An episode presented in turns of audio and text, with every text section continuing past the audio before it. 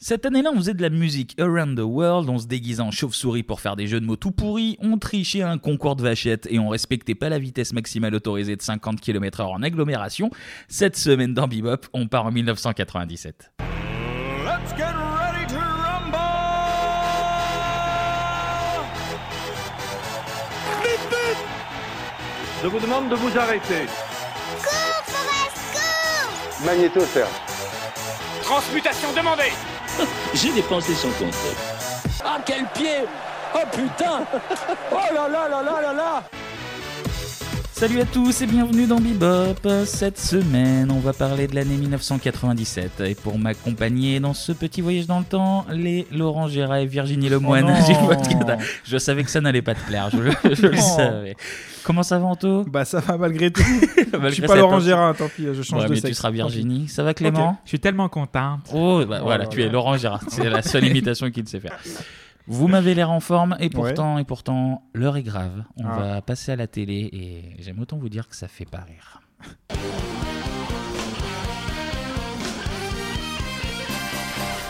Parce que c'est en 97 qu'a eu lieu le plus sinistre fait divers français du XXe siècle.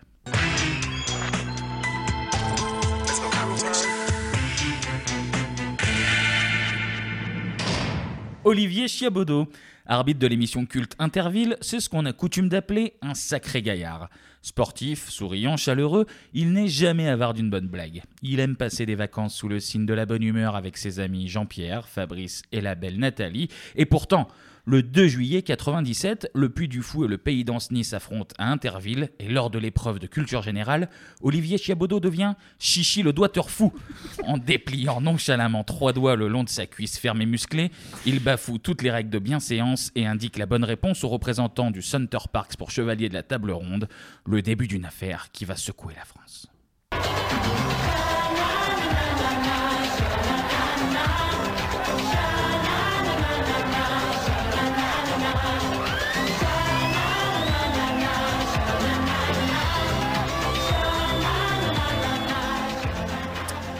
Bien dégueu la qualité du générique. Déjà, je veux t'applaudir pour cette Ouais, imitation. Merci, bravo. merci, qui était nul. Bravo. C'est la première fois qu'on fait des applaudissements, mais je pense qu'il était largement temps. Nul. Mais merci quand même. Bon, Si, je vais, si, je si, vais si. arrêter de me prendre pour Christophe Ondelat.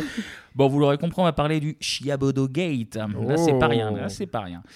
Avant ça, on va quand même faire un tout petit point sur, euh, sur Interville, parce que c'est juste une institution absolue de la télé française, le truc. Lâchez les vachettes, Guilux Salut, Simone Oh, c'est vraiment, je vous déteste. Sincèrement, j'ai eu un, un excès de mépris pour vous au moment de cette, cette imitation. Interville, ça date de 62. Voilà, ça a été créé Ah par euh, Claude Savary et Guy Lux. Donc, euh, donc Salut Clé- Simone Oui. Tu le refais à chaque fois. En fait, c'est En fait, automatique. c'est J'entends. Pascal Bonner qui fait euh, Guy Lux. Ça me fout droit de gêne et ça me fait rire à la fois. Je, je ne sais pas l'expliquer. Donc, ça a été créé en 62. En fait, c'est une adaptation d'un programme italien qui s'appelle Campanile Sera. Mhm. Donc, c'est des vachettes dans un campanile, hein, je crois, qui s'est diffusé, diffusé entre 1959 et 62. Donc, en France, on le fait en 62. Ouais. On rappelle le principe pour les 12 personnes qui ne connaissent pas. Euh, donc, tu as deux villes qui s'affrontent dans une euh, série d'épreuves, voilà, dans une petite arène. Donc, tu as des jeux d'adresse, des jeux d'équilibre, euh, de force Mhm. physique. Et parfois, ils sont un peu embêtés par la fameuse vachette. Et aussi, tu avais Léon Zitrone qui était le troisième larron du. Bien du sûr, bien sûr. Il s'était fait casser les lunettes, Léon Zitrone. C'est vrai. Par une vachette? Par, euh, c'est par Simone, je crois. Par Simone directement, ok. Ah ouais, c'était un moment euh, culte qui passait toutes les deux semaines dans les enfants de la télé, vraiment. euh, parce que Pierre Tcherny a oublié qu'il le diffusait, du coup, le faisait tout le- Oh non Non, on respecte Pierre Non. Tcherny qu'on embrasse. on Non, on embrasse. respecte pas, je plaisante. Ah, pardon. Quand je dis non. Je ne sais plus où j'en suis. Oui, du coup, il y avait la fameuse vachette qui venait embêter les gens dans Ouais. l'arène. Tu avais également une épreuve de culture G, mais ça, on va y revenir avec notre ami euh, Olivier, où Mhm. tu avais notamment euh, le maire du village qui participait. Parce que le mec, il est pas là que pour mettre le doden devant l'école Jacques Prévert. Il est là aussi pour, euh, pour, euh, pour assumer, pour répondre aux questions de, de Jean-Pierre Foucault. C'est c'est du sérieux. JPF pour les intimes. Exact. Et à la fin, tu avais le pompier time. Là, tu avais Ah le, le mur, de force. le mur à grimper avec euh, une perche. Là, tu passais cran par cran euh, à l'aide que des mains pour monter. Donc là, c'était coupe en brosse, euh, coupe en brosse obligatoire pour participer. sinon, euh, sinon c'était mort. On parle d'Interville, messieurs. J'imagine que vous avez dû passer deux, trois petites soirées estivales devant les vachettes. euh, quand même. Ouais, bah, on parlait de Guy Lux. Guy Lux, c'est la légende déjà. Sa voix euh, bien imitée par, par Clémy me parle beaucoup. Et puis ça rappelle aussi l'été en fait. C'était Bah oui, euh, bah oui. l'été, euh, les bons moments. Et puis ça rappelle aussi les taureaux machines. Est-ce que ça n'a pas donné lieu aux taureaux machines en fait? Absolument. Je ne sais pas Aux qui est venu en, euh, en premier, l'œuf ou la poule, ou taureau machine ou, ou Interville, mais il faudrait enquêter ça. Au taureau piscine même. Taureau piscine. L'été Ouais. euh, dans les arènes de Palavas. Je sais pas s'il y a des arènes à Palavas, Ouais, mais je sais qu'il y en Ça sonnait bien, la phrase sonnait bien. Donc voilà. J'y ai cru. Oh, on reste là-dessus. Franchement, je les ai vus. Ouais, ai ouais, cru. ouais, ouais, euh, les taureaux piscine. euh, Ouais, où tu devais récupérer des pièces. Moi, c'était ça, je me souviens. Je sais pas si ça, Ça, vous parle, c'était, les gars. euh, Ici, ouais. C'était euh, à Sainte-Marie de la Mer, toi, ça que tu faisais ça. J'y étais ce week-end. C'est incroyable avec mes amis. Et euh, tu récupères des, des- des pièces de centimes et tu peux te faire euh, encorner pour, pour 20 centimes. Bah, C'était plutôt histoire. sympa quand même euh, comme concept. Et Interville. Mais Interville, coup, très sympa. que- Mais Interville aussi, évidemment. Non, non, c'était très cool. Moi, j'aimais bien Interville. Clément. Moi aussi, j'avais des souvenirs. En fait, c'est plus le camping. En fait, Euh, on regardait Oui. la télé chez, chez mamie et papy, et on regardait les, les intervilles sur la petite télé. Et euh, j'ai des souvenirs de de Léon Zit- euh, pas de Léon Zitron, de Jean-Pierre Foucault et de Robert Wurtz aussi un petit peu. Absolument, Ah oui, oui, on qui faisait l'arbitre. Ouais. Et euh, l'épreuve de l'espalier à la fin me faisait toujours euh, délirer. Mm, mm. L'émission, elle existe quand même depuis bientôt 60 ans, hein, mine de rien. Ouais. Bon, elle n'a pas été diffusée euh, continuellement, hein, c'est par, euh, par vague, on va dire. Là, récemment, c'était de 2013 à 2016, donc il y a eu France 2 de, en 2013. Ouais. Ensuite, avec- c'est passé sur Gulli. Avec Nagui, non Je crois, Euh, France 2, je crois, il me j'ai semble. j'ai- j'ai regardé que les années 90. on va Mais pas Mais se du coup, sur Gulli, sur c'était quoi C'était des enfants Nagui, qui faisaient les épreuves Non, Qui se c'était faisaient courser par des taureaux par des tout petits taureaux, par des, veaux. Des taurettes. Euh, là, l'émission, elle va revenir en 2021 sur France 2. Ça devait être euh, en 2020, mais euh, Covid oblige. euh, Eh oui.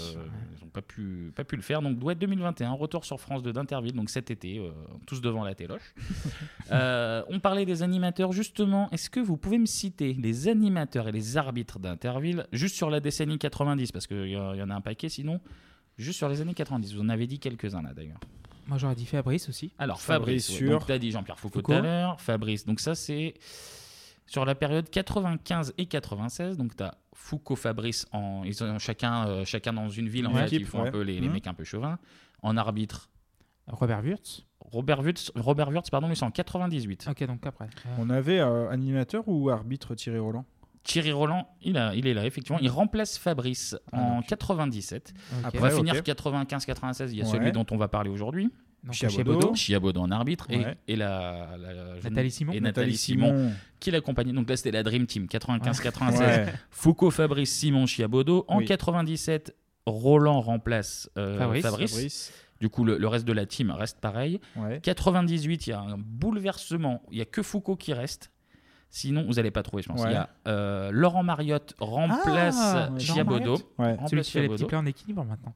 Exactement. Oui, oui. Sur une vachette, toujours. Non, non, il fout les vachettes dans son, dans son Ah, c'est assiette. des plats à base de ouais. Il y avait Robert Wurtz, effectivement. Ouais. Euh, Courbet qui remplace Oui, Courbet, euh, Thierry. Roland. Et alors, elle se faisait appeler Delphine Anaïs. C'était un petit surnom. En fait, c'est Delphine de Turckheim qui, euh, qui remplaçait Nathalie Simon. Et en 99, tu as retour de Nathalie Simon et de Fabrice à la place de Courbet avec Foucault. Donc, tu as re la Dream Team de 95-96, Voilà. mais juste Mariotte qui remplace euh, Chiabodo. Et il y avait une édition en 91. Et là, attention, Dream Team. Là, pour le coup, euh, il y a- 91. ils sont 5, il n'y a que du lourd. Ouais. Philippe Risoli, Ouh. Ah, cool. Patrick Roy, Oula, oui. Putain. Pascal Brunner qui Oh, était putain, la vache. Ah passé oui. sur La TF1 vache, la vache, la vache, la vache, vachette, tu, tu la fais vache. bien. Ouais, Pascal Brunner qui était passé sur TF1 donc en 91, donc Ouais. Risoli, Roy, Brunner, et chez les femmes, Denise Fabre Ah. Ah ouais, et ok. Evelyne Leclerc. Oula, oui, là, Donc, euh, c'est pour, c'est le 5 euh, majeur, là, c'est bah, la Dream Team euh, pour, TF1, euh, mais sur. Star. Pour 91, euh, c'est du beau monde, hein. Ah oui, au-delà de la vanne. Joli. On va en revenir quand même sur notre sujet maintenant qu'on a fait le tour, ce bon vieux Olivier. Ouais. Donc en fait, après les années 60, les années 90, c'est quand même le gros, euh, gros âge d'or de, de l'émission. hein. C'est Mhm. vraiment la décennie où euh, ça a marqué le plus de gens. En 97, par exemple, l'émission, elle fait entre 10 et 12 millions de téléspectateurs par euh, bah, chaque émission, quoi, Oui. chaque semaine. Donc c'est gigantesque, c'est gigantesque. Je- En plein été en plus. Après, c'est pas non plus surprenant parce que tu l'as dit tout à l'heure, tu le regardais avec ta, ta famille, ça plaît à toute la famille, euh, au Mhm. papy, mamie, euh, les parents, les enfants. T'as le côté un peu garde-clocher aussi, un petit peu chauvin. Ouais, oui. euh, ça peut être une ville, ça peut être ta ville, ça peut être une ville pas loin de chez toi, donc c'est petit, le petite excitation. Et Ouais, beaucoup ouais. Saint-Amand-les-Eaux, surtout. Exactement. on sait placer Saint-Amand-les-Eaux sur une carte. non, on connaît le nom, on sait On pas la nom, placer. on connaît mais le nom, voilà. Et puis il y avait des petits moments rigolos, regardez. Vous m'obligez à quitter les miens pour venir vers vous pour contrôler la vitesse du tapis. Non, C'est pas bien. non. Mais Voilà, vous- vous c'est allez- pas bien. Arrête. Oh, Oh. Voilà. Doucement. Hey. Il est à la même vitesse. D'accord. Jean-Pierre, Pas plus vite, hein. Attention, Olivier. Non, mais Qu'est-ce qu'il y a? C'est Marc Thierry C'est- Marc qui a actionné le tapis. Thierry. C'est vous qui avez demandé à Olivier de me pousser. Je sais que le bon Dieu existe. Ouais. Depuis aujourd'hui à Mont-de-Marsan, vous voir tous les deux dans la flotte. Quel bonheur Ah, Jean-Pierre, le cul dans l'eau. Oh, Jean-Pierre est tombé Ah, il est tombé, Jean-Pierre. Bah ouais. Il le faisait à chaque fois, ça. Il... Eh, allez voir le tapis roulant, s'il vous plaît, on fera Non, mais il tombait, mais il tombait bien aussi. Ouais, c'est un peu le. Rémus Julien de, de TF1. je pense Oh là, que- Très belle ref. merci, merci. Sacré Jean-Pi- Jean-Pierre. Bon, on rigole, mais là, on va Ah. devoir aborder le sujet qui fâche. Septembre 97. Le canard enchaîné accuse Olivier Chiabodo d'avoir triché pour favoriser l'équipe du Puy du Fou. Et la preuve, c'est une photo de trois doigts Hmm. Le long du froc. Voilà, ils sont posés euh, sur la cuisse le long du froc. Trois doigts qui indiquent visiblement la réponse numéro 3. En fait, les faits remontent au 2 juillet 97. Le Puy du Fou fait face à Ancenis. C'est la toute première émission euh, de la saison. Ouais. On est euh, à la fameuse partie Culture G. Donc, le Puy du Fou envoie euh, un journaliste local, un metteur en scène et Jean-Marie Delahaye, qui est le président de l'association du Puy du Fou. En fait, c'était la team qualifiée, ils appelaient ça les intellectuels de, de- Ah oui. de, de chaque ville. Bon, bah, la culture, les mecs. Sur eux, ils en portent même. oui. sacrés intellectuels. Hum. Ils choisissent une question histoire parce que, je cite, le Puy du Fou a toujours été une terre de défis. Et Jean-Pierre Foucault pose donc cette fameuse question. Le 29 février 1922, Henri Désiré Landru a été guillotiné à la prison de Versailles sans jamais avoir avoué les meurtres dont on l'accusait. Quelle a été la dernière volonté de Landru qui lui a d'ailleurs toujours été refusée? 1. Il voulait se faire couper les cheveux. 2. Il a demandé un cure-dent. 3. Il voulait se laver les pieds. Ou 4. Il a demandé un coupe-papier pour le livre qu'il lisait. 3. Et, et derrière, on voit le petit Olivier qui lit par-dessus l'épaule de Jean-Pierre Oh là là. et qui indique donc le fameux 3 sur sa cuisse, le, le 3 de la discorde, pendant que le président de l'association du Puy du Fou, il fait semblant de regarder en l'air- là, comme quand tu trichais en- à l'école et que tu, te ouais. faisais, tu te faisais prendre en flag et tu disais, oh non, je sais pas, je réfléchis, non, là, non, je, je sais pas. Évidemment, évidemment, pardon, le Puy du Fou donne la bonne réponse. Le Puy du Fou gagne la rencontre Et voilà. 22-12. Et comme c'est l'équipe qui a cumulé le plus de points de toutes les émissions, en fait, Mhm. il y avait un enchaînement d'émissions et ils gardaient les deux équipes qui avaient le plus scoré.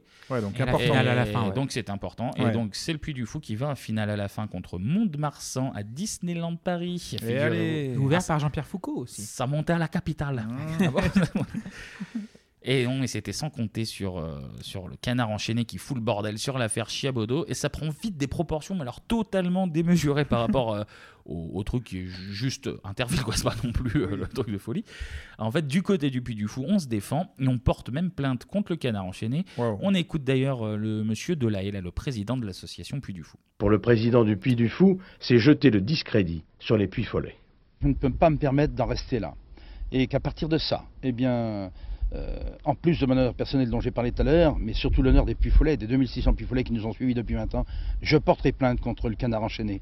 Parce que c'est pas possible qu'on puisse dénigrer, raconter, excusez l'expression, des conneries entre guillemets, euh, comme cela. Euh, Peut-être qu'il y avait ces trois doigts flagrants, je les ai vus comme tout le monde, mais à qui s'adresse-t-il? Je n'en sais rien. Voilà, donc il porte plainte. De son côté, la société de production d'Interville, donc c'est Glem, et Glem c'est. Gégé Gérard Louvain. Ah bah, Louvain. c'est- Gérard Louvain, il faisait pas qu'Alliage, là, il faisait aussi les vachettes. il faisait des- que des bovins, il faisait dans le bovin. Oh là là, 90. Oh ça dénonce dans Bebop. Elle est même pas préparée, je suis.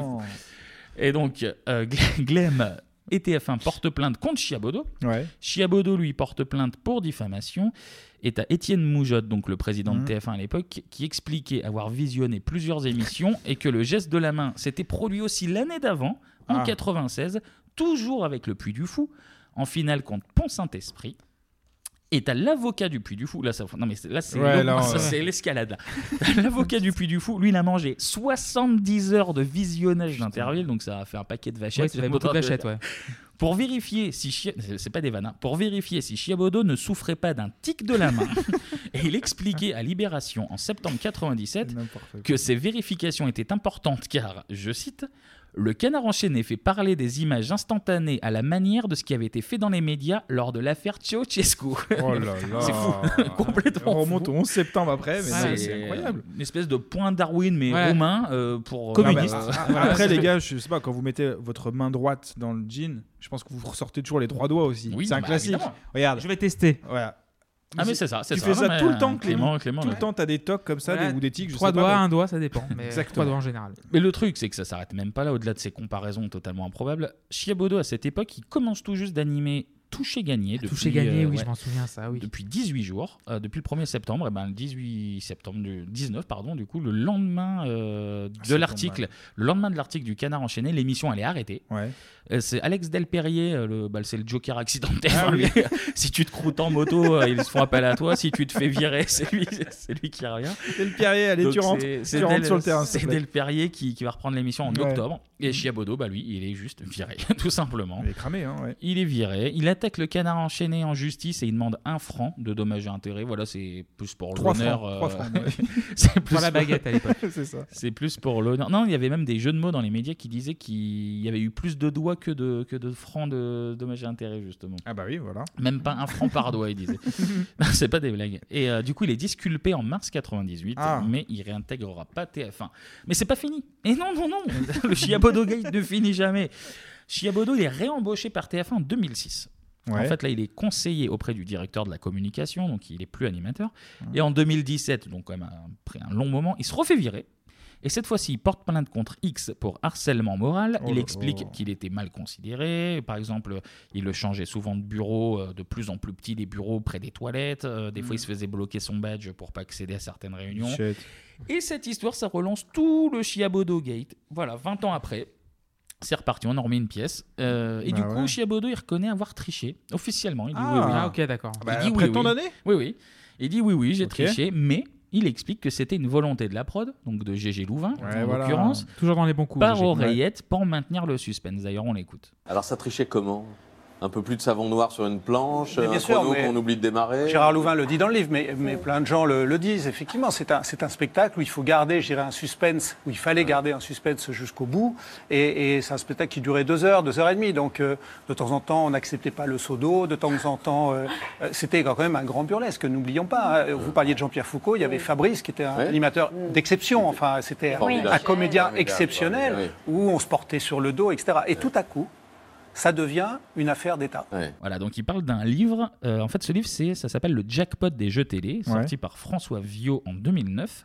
Et Gérard Louvain, il explique dedans, tout simplement, je cite, Interville, on trichait tout le temps. Voilà. C'est très grave. Là, là, on touche à quelque chose de très très grave là quand même. Bah, le truc, c'est que surtout que quand Chiabodo il dit bah, euh, Louvain est triche, Louvain ça lui plaît pas. Et Gérard il dément tout et il menace même de porter plainte pour diffamation.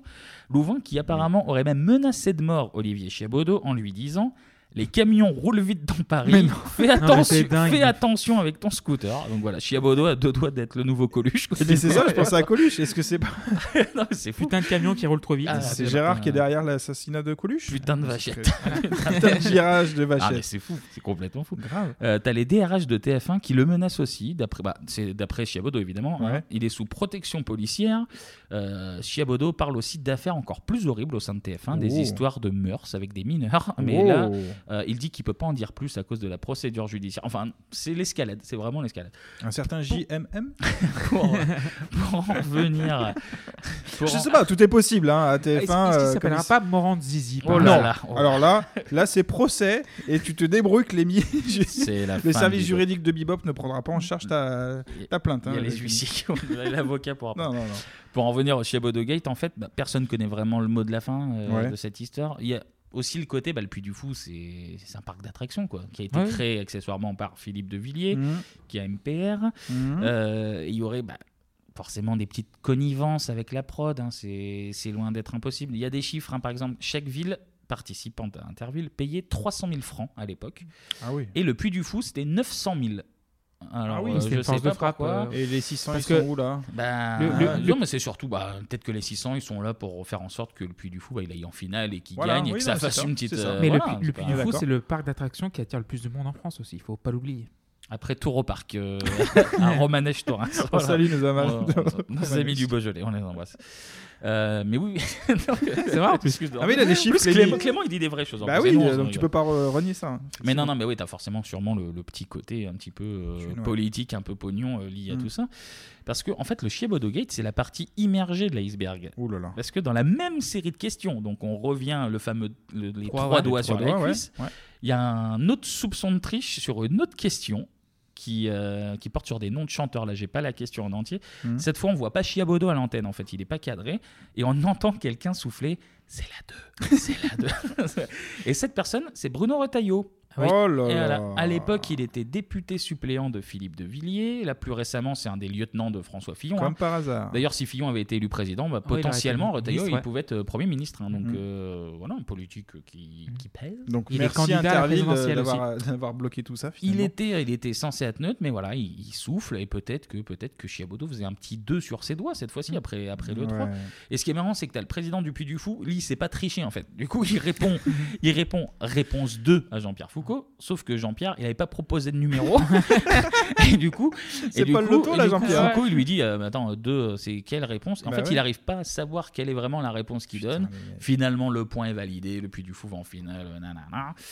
Et Chiabodo dans tout ça, et ben Chiabodo, en 2015, il a lancé The Explorers, où en fait il fait des reportages à travers le globe pour faire des, des bilans du patrimoine naturel et humain de, de la planète. il y a Oh, même une appli, une appli qui fonctionne très très bien, donc voilà, il, il s'est bien recyclé, l'ami l'ami Olivier. Bah oui, en plus c'était un bon animateur en plus à l'époque, hein, parce qu'on parlait euh, d'Interville. euh, bon, c'était pas un crack, mais il avait des, des beaux projets. Il avait la roue de la fortune Moi, pendant je m'en deux ans. sur le roue de la fortune avec Chiabodo, ouais. Ouais, ouais, deux ans. Euh, les trésors de Pago Pago, le trésor de Pago Pago, Ouais. pardon.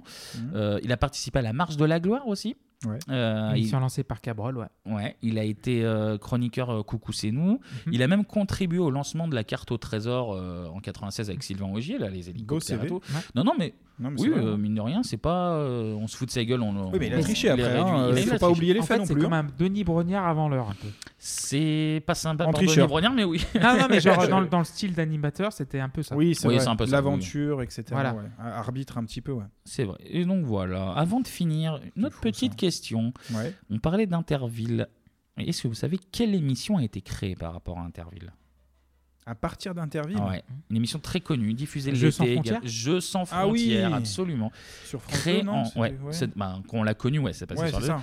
Créé en 1965. Et figurez-vous que Jeux sans frontières, ça a été sur demande du général de Gaulle Ouais. en personne, qui était fan d'Interville. Vous imaginez le général Donc de Gaulle, là, fan d'Interville Non, Gaulle- bah du coup. De, bah, de Gaulle était chez lui, il regardait euh, Pont Saint-Esprit, euh, Saint-Amand-les-Eaux. euh, Saint-Amand-des-Eaux se faire courser par des vachettes. Il a dit ça, ça me plaît bien. Il a bon goût. Il avait Et bon en goût. fait, il venait de signer le traité d'amitié franco-allemand en 63 et il a Ah demandé à Guy Lux, pour il a fait à. Guy Lux, euh, faites-moi un Interville franco-allemand. Et, euh, et du coup, bah, l'ami Guy Lux, euh, par rapport à Interville, il a créé. Et le, euh, ouais. Et le projet initial, c'était pas des vachettes, c'était des nazis en fait. Qui devaient courser apparemment d'autres. Bon, bon, c'est une version que j'ai entendue sur les internets. hein. Euh, Après, moi, c'est voilà, je sais pas. Ah, qui dit vrai, qui dit faux. Les Américains ont débarqué, ça a foutu, ça, Ça a foutu ça a la mis merde, du plomb dans l'élo projet, quoi. Du coup, on a fait avec Comme des tu l'as balancé Bah celle-là. non, putain. bah écoute, euh, je, donne, je donne des infos. Après, c'est bon, c'est un peu complotiste. Mais, Mais bon. oui, c'était en fait euh, l'amitié des peuples euh, européens. Oui. euh, L'Union européenne venait de se former, la première version, donc du coup, avec euh, les Italiens, les Belges, les Français, les Mm. Allemands et tout ça. Et euh, ouais, une très bonne, euh, très bonne émission. euh, Jeux sans frontières, c'était cool, avec euh, notamment euh, Jean-Luc Reichmann qui présentait. Ouais. Georges Belair, Georges Belair aussi, absolument. Daniel Alombroso, Olivier Mine. Que des cracks. Voilà. Que des cracks. Christelle Ballesteros. je Aussi, crois, oui. également, Voilà, c'était le petit point euh, en Bah, plus. C'était dense, hein, vous m'excez, mais il y avait, mais il y avait c'est- beaucoup à dire. hein. matière, donc, On, euh, on a, on a pris ce sujet pour rigoler, mais en fait, il se trouve qu'il y avait beaucoup, beaucoup Mais l'histoire, je pense que l'histoire est pas terminée. Il fallait. Il y aura encore un autre. Ça va mal finir. Moi, j'ai Ouais, peur que ouais, ça ouais. finisse. On a, on a parlé de Tupac et Biggie la, la semaine dernière. Chiabodo et Louvain. Là, à côté, c'est rien du tout. Là, le- les camions, faites attention aux camions. bon, pour se remettre de nos émotions, pour se remettre de tout ça, on va, on va écouter un petit peu de musique.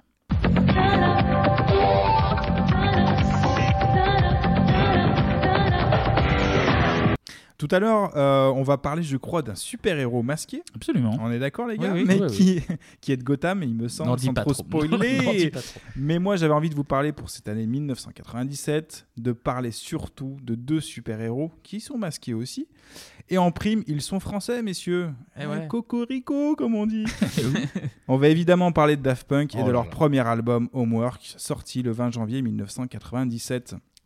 Et j'ai fait mes devoirs de, de maison pour, Là, euh, le pour jeu de mots de oui, oui. Merci Euh, Clémy de reconnaître le talent euh, la de la ref.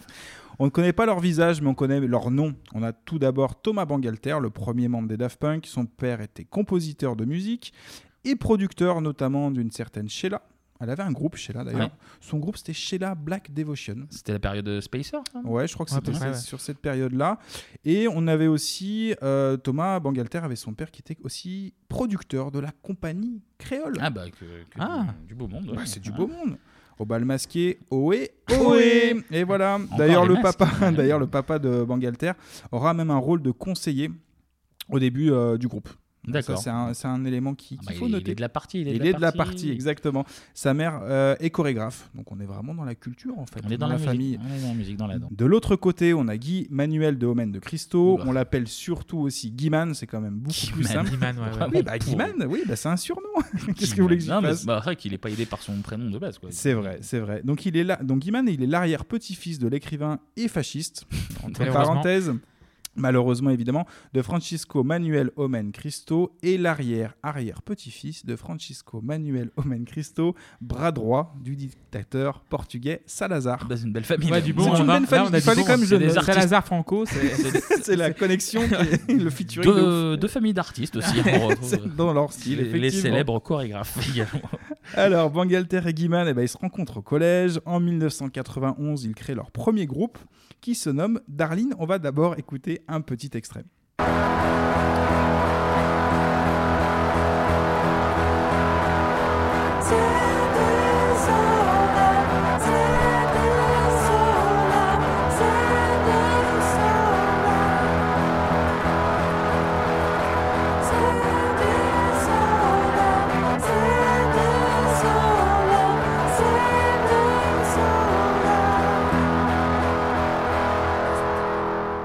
Darlene, c'est un hommage hein, à la chanson euh, des Beach Boys, Clémy. Oui. Eh oui. Il l'avait, il l'avait. Il l'avait, euh, j'ai même pas besoin de, de Il le l'a fait, il a fait oui de la tête avec un air entendu. Vous voilà. l'avez vu dans vos enceintes, il a dit oui.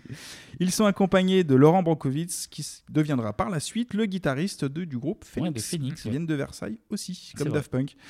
Leur groupe, eh ben, il ne marche pas des masses en fait. hein. On est en 1993, la presse anglaise les traite même de Daft Punky Trash. Ce qui veut dire. En français, ça veut dire à peu près euh, punk idiot. Oui. C'est pas très gentil. Et ben, en fait, ça, voilà leur nouveau nom. Et Brankovic donc quitte l'aventure et c'est donc la naissance tout naturellement des Daft Punk. Des Daft Des Punk. Daft Punk. On est en 1994, ils sortent d'abord un premier maxi de trois titres. Donc c'est nommé The New Wave. Ouais. Là aussi, succès mitigé hein, euh, pour, pour le groupe, le début, un, un peu poussif. On est ensuite en 1995 et le groupe se fait vraiment connaître avec un maxi qui va se nommer Daft Punk Hmm. et Rollin' and Scratchin'. Alors pour les Daft Punk, le titre euh, de Daft Punk, c'est un peu un hommage à la G-Funk, euh, de notamment de Warren G. Bon, Ouais. Personnellement, je vois pas trop le, le lien entre les, les deux morceaux. Vous pourrez Le- réécouter chez vous. Le G, il n'y a que le G encore. Il y a peut-être le G qui fonctionne. Mais d'ailleurs, Daft Punk a été Hmm. le morceau d'intro de Top Spin 4 sur PS3.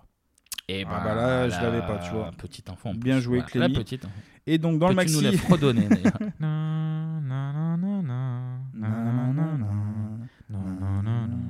C'est entraînant, hein, c'est Ah bah entraînant. hein, Là, on, on est entraîné. Le, donc sur le on maxi, voit, vous le voyez pas, mais on est vraiment entraîné. sur le maxi, y a donc on a parlé de Daft Punk, il y a aussi Rolling and Scratching.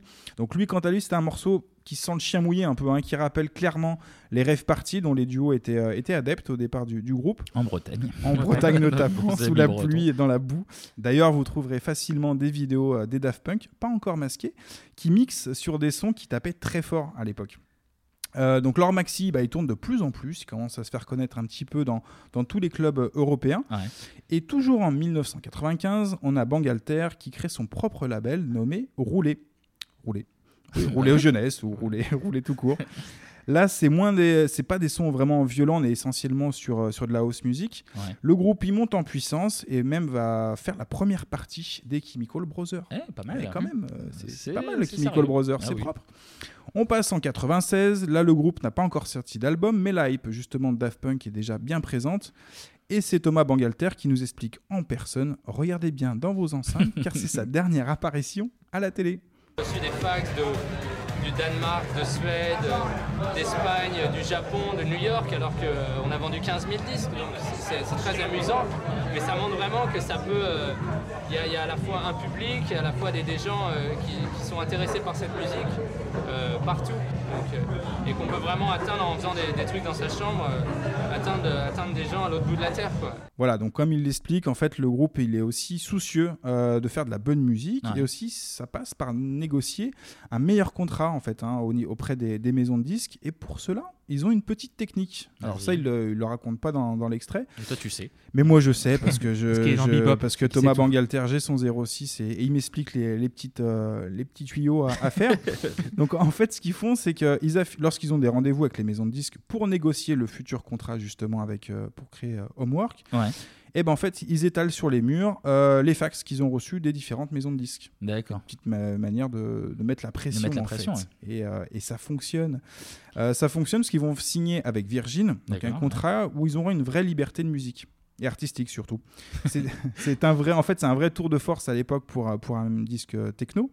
En fait, Daft Punk, ils arrivent avec un produit qui est déjà fini, c'est-à-dire qu'ils ont déjà Ouais. fait leur, titre, donc depuis un, un petit moment. Et après, comme ça, voilà, aussi. effectivement, et la maison de disques n'a rien à dire. Donc que ce soit Oui, les pour la- morceaux sont faits, donc, pour, euh, pour le contenu et puis même après pour la promotion, etc. Ils ont libre champ en fait les mecs. Donc ça c'est déjà un, un bel aspect pour euh, pour leur carrière. Sans doute que leur papa qui est producteur, Ah bah oui, il a donné des petits, Je euh, pense qu'ils ont donné, et il a tips. donné effectivement des, des bons conseils. En tout cas, Homeworks sort en 1997, en janvier 97 pour être précis. Ouais.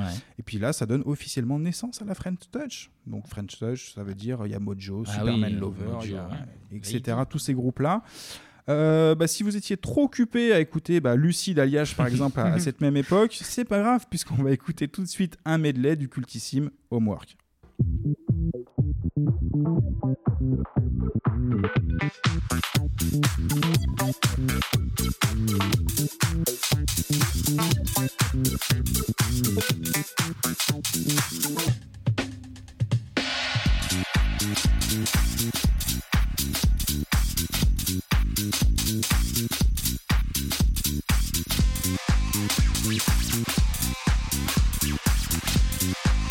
il est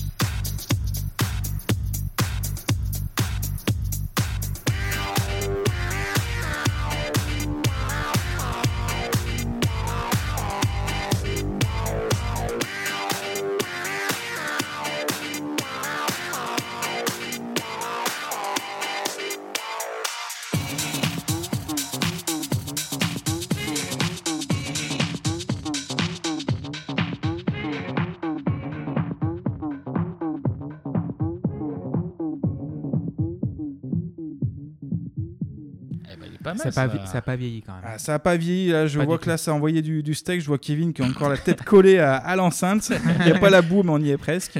Je voulais juste aussi remercier mon ami Paul, enfin Cochis, pour euh, son nom de scène qui nous a offert ce, cet extrait. Bah, merci spécialement Merci, Cochis. pour Bebop, exactement en exclu euh, mondial. Eh oui.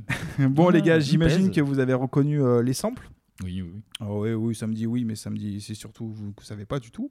Je- à, à mon avis, Euh, sur je bluffe. ouais, bah voilà, sur Daft Punk, il y a Barry White. Alors, me demandez pas à quel moment précisément, mais il y a du Barry White.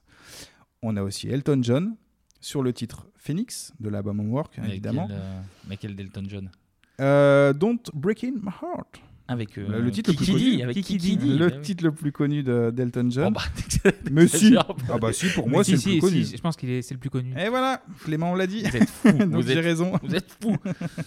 Ou encore même Billy Joel sur le titre Ah. High Fidelity. Donc l'album, bah, c'est un mélange hein, de, de rock, de techno évidemment, de groove. Eh oui. Et bah oui, de groove aussi les gars, parce qu'on est dans les années 90. Euh, L'album, il va se vendre à plus de 2 millions d'exemplaires dans le monde. C'est pas mal. Il y a, c'est pas mal du tout. Il y a le morceau Teacher qui est un hommage aux artistes euh, qui ont inspiré les Daft Punk. On note euh, Paul Johnson, George Clinton. Ça doit te parler aussi. Oui. Funkadelic, par exemple, Exactement. Ou Dr. Dre. On en a parlé une émission précédente si vous aviez suivi. C'est vrai. On a aussi le fameux Around the World. hein. Le clip, il est produit par, vous le savez, Michel Gondry. Michel Gondry. Michel encore. Gondry, Bah, il, est tout dans, est- il est dans toutes les émissions, Michel. C'est soit Philippe Gilda, soit Michel Merci, Gondry. exactement. Euh, dont le titre Da Funk, avec le gros chien également, hein, qui a été produit Mais par oui. Michel Gondry Mais oui. aussi. Super bon clip. Très très bon clip. Pour un album conçu par deux ados dans leur chambre, franchement, je pense que c'est quand même une, une grosse bah, réussite. c'est plutôt pas mal, oui. Et il faut savoir que même le logo de la pochette euh, Daft Punk, qui est très sobre et, et très classe, je trouve en tout cas, Mm. Oui, oui. il est fait par Guyman lui-même ses, avec ses petits doigts. D'accord. Avec son beau prénom. Ouais. Beau prénom, belle pochette, tout est beau. Tout belle famille. Hein, Ah oui, de prénom, ouais, c'est- ça. Et euh, faut pas oublier qu'à l'époque, la, la presse euh, était pas ouf hein, sur le groupe. Encore une fois. Ils ont pas aimé. Ils ont pas aimé. On parle de Herbie Hancock faisant hein, le pingouin avec des robots. D'accord. Donc J'ai- c'est pas très euh, bon. Clément, est-ce que c'est gentil ou pas gentil Bah, ça dépend en fait. Herbie Hancock, c'est celui qui a fait Rockit, euh, une chanson qui Ouais. était dans l'un des génériques de Thierry Ardisson. Mais franchement, je pense que la comparaison est assez flatteuse pour, pour le coup. Ah, tu crois? Ouais. En tout cas, les Daft l'ont pas pris comme ça. Ils l'ont pas mal pris. Pareil, de Bangalter m'a expliqué, il était pas content. Euh, ensuite, Daft Punk va enchaîner sur une tournée mondiale de 40 dates. euh, et ils ouvrent ensuite la porte à l'électro, ce qu'on disait un peu avec la French Touch tout à l'heure, à des artistes comme Benjamin Diamond, Bob Sinclair ou même Cassius. Daft Punk doit aussi leur réussite à leur talent, bien évidemment, mais aussi à un homme qui va être leur manager, Pedro Winter. Pedro Eh Winter. ouais, Pedro Winter, c'est Pierre Winter, hein, son vrai prénom. Pierre Hiver, c'est Pierre, Hiver. Exactement. C'est moins impressionnant. Il accompagne le groupe à partir de 1996. Et il devient en fait le parrain de la techno française, tout simplement, le, le- le garçon. Et il crée notamment Headbanger Headbanger, avec euh, ouais. Justice, Sophie ou, ou Breakbot. En 1997, Daft Punk va sortir un album live qui va se nommer tout simplement E-Live 1997. Très simple. La petite particularité, euh, c'est qu'en fait, ce- cet album-là, bah, il, compose, il est composé que d'un seul Ouais, titre. un seul morceau. ouais. Un seul morceau de 43 minutes. Donc c'est du live non-stop Ah ouais. sur un morceau. Tu peux pas le zapper en fait. hein. C'est non-stop. Euh, bah, après, c'est Daft Punk, ils font ce qu'ils veulent. hein. Oui, Euh, les mecs, ils ont une liberté Track totale. one et hop, c'est bon, ça one et on s'en va. Merci, au revoir, on prend l'argent. Et puis c'est tout. On passe en 98. Thomas Bogalter sur son label eh ben, Roulé va Bah s'associer à Benjamin Diamond, qui était un pote euh, à lui de- du collège, et Alan Brax pour créer tout simplement Stardust. Ah oui. Ouh, Stardust, très bien ça. Et ils sortent un titre, les gars, un seul titre. Et on va écouter tout de suite l'original. Ouais. C'était Chaka Khan. On l'écoute tout de suite.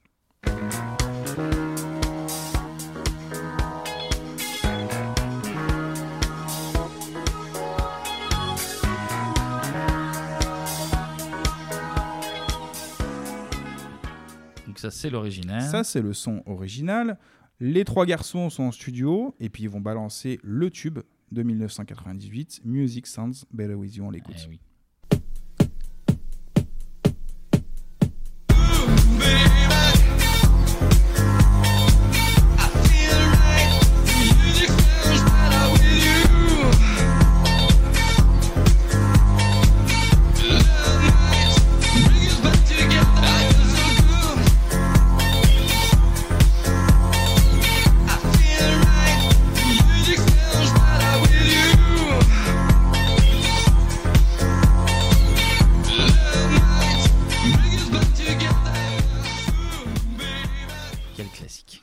Très cool ce titre. Le clip était cool. Le aussi. clip était cool. euh, tout était cool en fait, tout simplement. C'est carton plein aussi. Là, c'est 2 millions d'exemplaires. Pareil.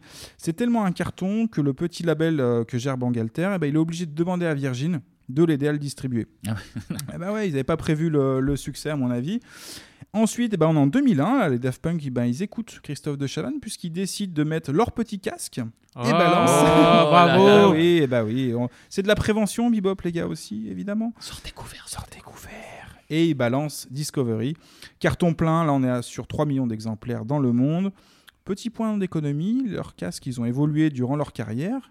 Ils sont estimés à 60 000, 60 000 euros, oui, effectivement. Ah, c'est pas mal. C'est quand même euh, costaud. T'en as un, un là d'ailleurs, t'en as acheté un, tu J'en ai un, là, tu portes en ce moment, ça te va bien, ça te va bien. Merci, ouais, ça me va bien au teint. En 2005, eh ben, il y a aussi Human After All, produit en un mois. Il sera pas mal critiqué, lui aussi. Les ventes seront moins importantes. Bon, je pense qu'il y avait l'aspect aussi Internet Ouais, qui est arrivé, piratage, et piratage notamment qui aide pas. En 2007, eh ben là, ils ont une tournée qui s'appelle Alive 2007, tout simplement. Là, c'est un mix en fait des trois albums, donc c'est un immense succès. Euh, et puis par la suite, je crois que c'est en 2013, ils sortiront Random Access Memory. en 2013, ouais, c'est ça. Oui, Avec oui, des oui. featuring, euh, bah, il y a Pharrell, Nile Rodgers, Giorgio Oui, Moroder. Giorgio Moroder, oui, absolument. Il y a un très bel plutôt- album, hein. C'est plutôt classe.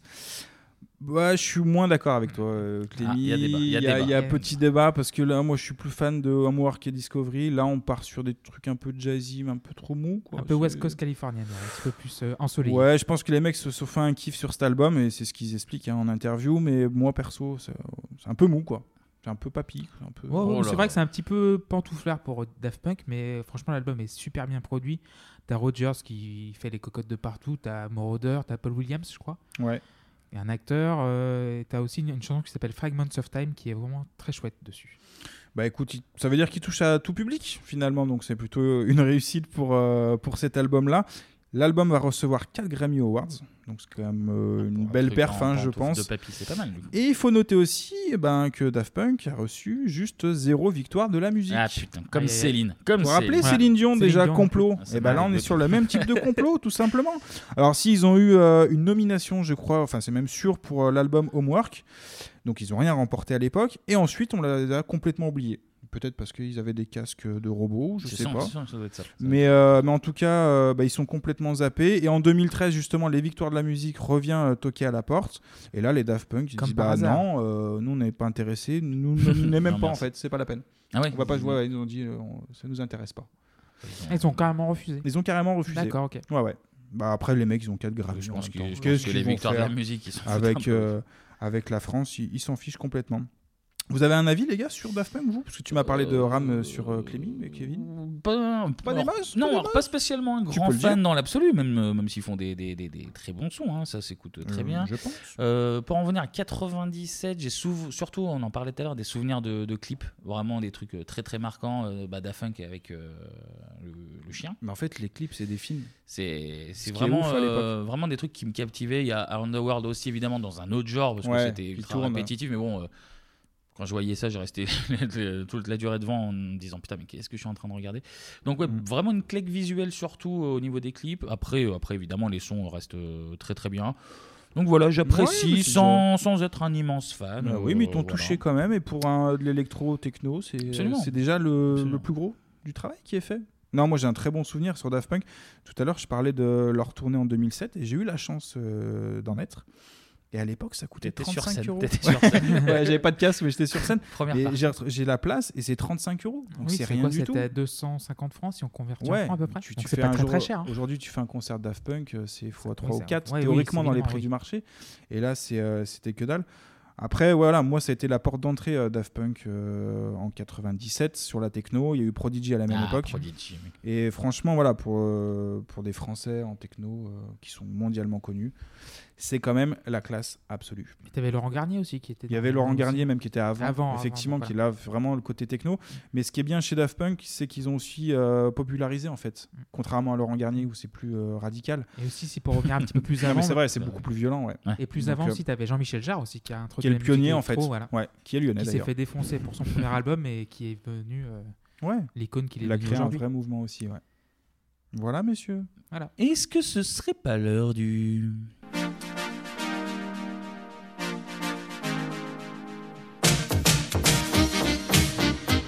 Du top 50 Oh. Quels étaient les 5 singles en tête du top 50 la semaine du 3 au 9 janvier 97 Là, on est sur un blind test d'une facilité Ah. Ah, extrême. Ça va aller vite alors, normalement? Là, ça va même être plus du on va écouter des sons plutôt que vraiment jouer. Parce que- d'accord, ok. ah ouais, ouais, ouais. Ok. Il y en a en vrai. Le premier où il y a un peu match. Ouais. Et après, on déroule. Ça déroule, ok. Voilà. Allez, c'est parti. On commence avec la chanson classée numéro 5.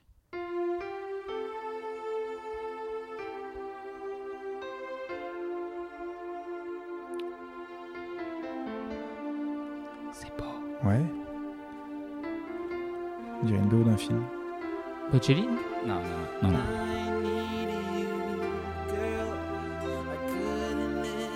WhatsApp, non. Non. C'est un groupe, effectivement, de garçons. World- euh, Backstreet Boys Non. Pretty Clovers Non. That Non. Ils sont trois. Ah, les 3T Les 3T Ah, les neveux Les neveux Les Oh là 3T. là, quelle honte d'avoir attendu autant de temps pour euh, trouver tous les 3T. Taril, Taj et TG hein, de leur petit nom qui sont les neveux de Michael. de Michael et de Janet du coup. Oui, aussi, faut On pas l'oublier. Et de Germaine aussi. Et de Germaine. on passe au numéro 4 qui est euh, mauvais mais facile.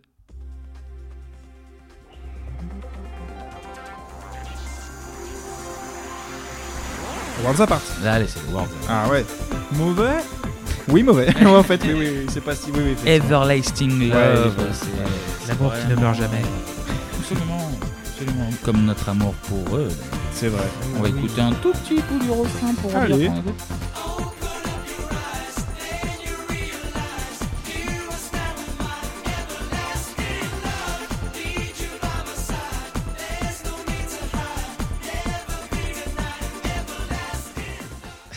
Tu rigoles C'est de la très bonne qualité. Parce que tu fais la Corée et que les gens le voient pas en fait. C'est vrai. C'est- Tout simplement pour ça. Il a enlevé son casque là. Il Et il n'y a pas que il le casque, j'aime autant vous le dire. Euh, numéro 4, donc Worlds Apart Everlasting Love. Numéro 3, euh, il donne la réponse d'entrée de jeu, donc Ah. il n'y a pas match. On écoute ça quand même un petit peu. Ouais, tout Oui, oui, évidemment. évidemment. Voilà. Numéro 3, Petit hein, tube, euh, hein, belle y a- perce quand même. hein. Il y en a deux devant eux. Après, sûrement, ouais, que, bon. sûrement que fin 96, ils ont été premiers euh, un peu. mais, Ouais. euh, là, pour l'instant, il y en a deux autres. Ok. Ou alors, on les a bien assez écoutés il y a deux semaines. bon. C'est pas la peine.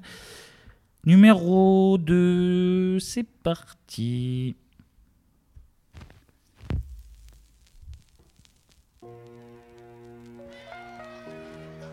Ah, les Spice Girls. Les Spice Ah, Girls. ouais, absolument.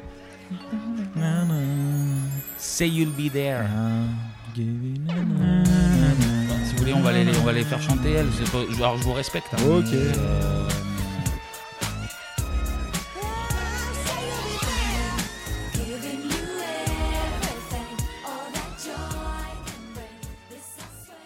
Et dire que je- j'ai vu deux fois Spice World pour la Mais chronique. ce serait bien de faire une il y a deux chronique sur semaines. le film. Ah bah non, on l'a déjà fait. On l'a déjà fait. C'est vrai que tu, l'as- tu te l'es tapé deux fois quand même. Qui? Le film. Ah, le film, ok, d'accord. Les aliens. Ah Alien, bah, Alien voilà. numéro 4 Voilà. qui demande l'autographe à Melcy. Une petite histoire. On peut pas en parler, mais il y a une petite histoire. Et la chanson numéro, Numéro 1. une du top 50 la semaine du 3 au 9 janvier 97. Là, c'est pareil, c'est une note et c'est fini. Un ga- gala, gala. Eh gala. oui, eh oui, une gala. Free from Desire. Free from Desire. Voilà. Il tourne encore maintenant dans les stades de foot. Hein.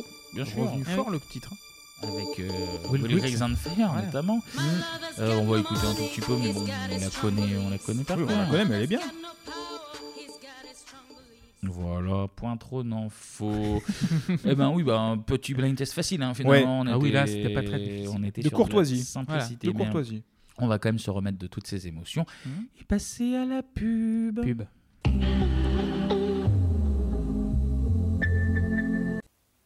Une salade à la feta salakis, au bon lait de brebis, c'est un délice. Et ce n'est pas finis.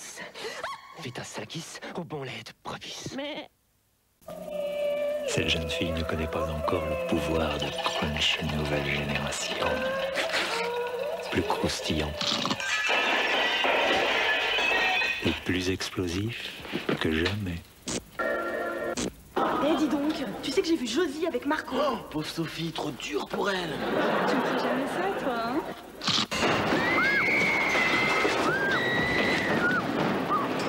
Crunch Nouvelle Génération croustille à tout casser.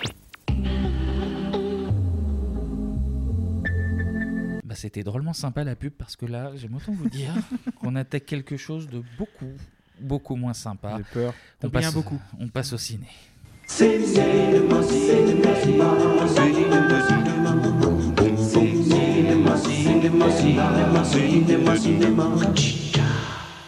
Et ouais, en 97, il y a eu un vraiment, mais alors vraiment mauvais film sur un super-héros pourtant, pourtant très très cool. lui. Bah, le plus cool peut-être. Oui, le plus cool. C'était ça. Arnold Schwarzenegger et Monsieur Freeze. Ne compte pas me mettre au frais. George Clooney et Batman. Ta mère ne t'a pas dit qu'on ne joue pas avec les armes J'aime pas qu'on bavarde pendant le film. Chris O'Donnell et Robin. Dis-le-moi et je t'embrasserai. Uma Thurman et Poison Ivy. Embrasse-moi et je te le dirai. C'est pour ça que Superman bosse seul. Et Alicia Silverstone et Batgirl. T'es un danger pour l'image des femmes. Un cocktail fatal de glace avec un soupçon de venin. Un défi colossal pour nos héros en noir. Un film de Joel Schumacher. Batman et Robin. Batman et Robin de Joel Oh là Schumacher. là Alors, alors, on va être, torture, je vais être honnête voilà. direct, euh, j'ai pas, j'ai pas passé un bon moment. j'ai vraiment. ta faute, Kevin, en j'ai- fait. Oui, oui, c'est ma faute. Alors, On aurait- t'en veut clairement. On aurait pu choisir Batman le défi, on aurait pu choisir le dessin animé Batman qui était très bien, on va y revenir. À l'extrême limite même, on aurait pu prendre Batman Forever, qui est pas aussi nul qu'on veut bien le dire. Ah ouais? Mais là, on a, on a choisi l'enfer. là. 2h05 de jeu de mots, euh, toutes les deux phrases, c'est. Mais ça me fait ça me fait même pas plaisir je suis vraiment énervé alors parle je suis réellement On est désappointé de la chronique, là. Euh, avant de s'attaquer au massacre on va quand même euh, revenir un petit peu sur ce bon Ouais. vieux Bruce bon vieux Bruce Wayne voir comment il en est arrivé à cette catastrophe vous messieurs euh, Batman on aime on n'aime pas Moi, j'aime euh, beaucoup, moi. ouais. Mais Ah, vraiment, donc tu es la seule personne qui aime euh, le non, film. non, Non, pas le non, film, non, non, Batman, Batman. d'une manière générale. De manière Ah, générale. pardon Vas-y, Clément. Pardon, Euh, J'aime beaucoup le, bah, j'ai beaucoup aimé le premier film de Tim Burton d'ailleurs. Et oui, la série animée de 92 qui était extrêmement bien, et aussi Mhm. la, la série des années 60 euh, dont tu as parlé bientôt. Ah, t'étais Bah, jeune à l'époque encore. Non, mais il y avait des rediffusions sur France 3, je crois. Il y avait On des a le droit à des rediffusions, rediffusions, effectivement. C'est un peu comme Clémy, effectivement. Là, on touche au, au super-héros, mon super-héros, le préféré, le Bah plus oui, beau, le plus fort, le plus riche. Et, euh, et Batman, euh, respect ultime pour Batman. C'est Très classe. je suis, je suis un peu, je suis comme vous. Pour une fois, on est tous C'est d'accord. pour ça qu'on est énervé. Ouais, Batman, C'est euh, c'est mon petit préf aussi. C'est mon petit préf. euh, la caillasse. C'est La- caillasse, c'est le majordome, voilà, caillasse. le majordome. Alfred, il, a, oui. il a tout, il a la voiture, il a tout, il a tout. Petit côté. Ouais, non, on aime bien. On aime bien. Bah bon, ouais. Batman, c'est donc un personnage de DC Comics qui est apparu pour Mhm. la première fois en 1939, créé par le dessinateur Bob Kane et le scénariste Bill Finger. Mhm. Euh, Finger, Chiabodo, Chiabodo, ouais. ah bah Chiabodo, ouais, tout est lié encore Three une fois. Finger. On rappelle rapidement l'histoire. Euh, Bruce Wayne vit à Gotham City, il assiste à l'assassinat de ses parents Ouais. devant lui quand il est enfant. Il hérite de la fortune familiale et voilà, le petit milliardaire va décider une fois adulte de combattre le crime grâce à son super pouvoir, la, La grosse moula. Moula. Caillasse. caillasse à gogo pour Brucey. Euh, et en fait, euh, s'il choisit la chauve-souris, alors d'après certains films, notamment ceux de Nolan, on a l'impression que c'est parce qu'il en a peur. Et ben en fait non, dans le comics, c'est parce qu'il voit une chauve-souris chez lui dans le manoir, euh, Mm. voilà, arriver casser une fenêtre. Et tac, il a l'idée de la chauve-souris. Euh, donc là, on est en 39, on va sauter dans le temps, on va arriver en 66. Clément en parlait. Euh, première, on va dire, vague de grand succès à la télé pour Batman, euh, avec une série sur trois saisons et un film avec Adam West dans le rôle de Batman. Ça ressemblait à ça.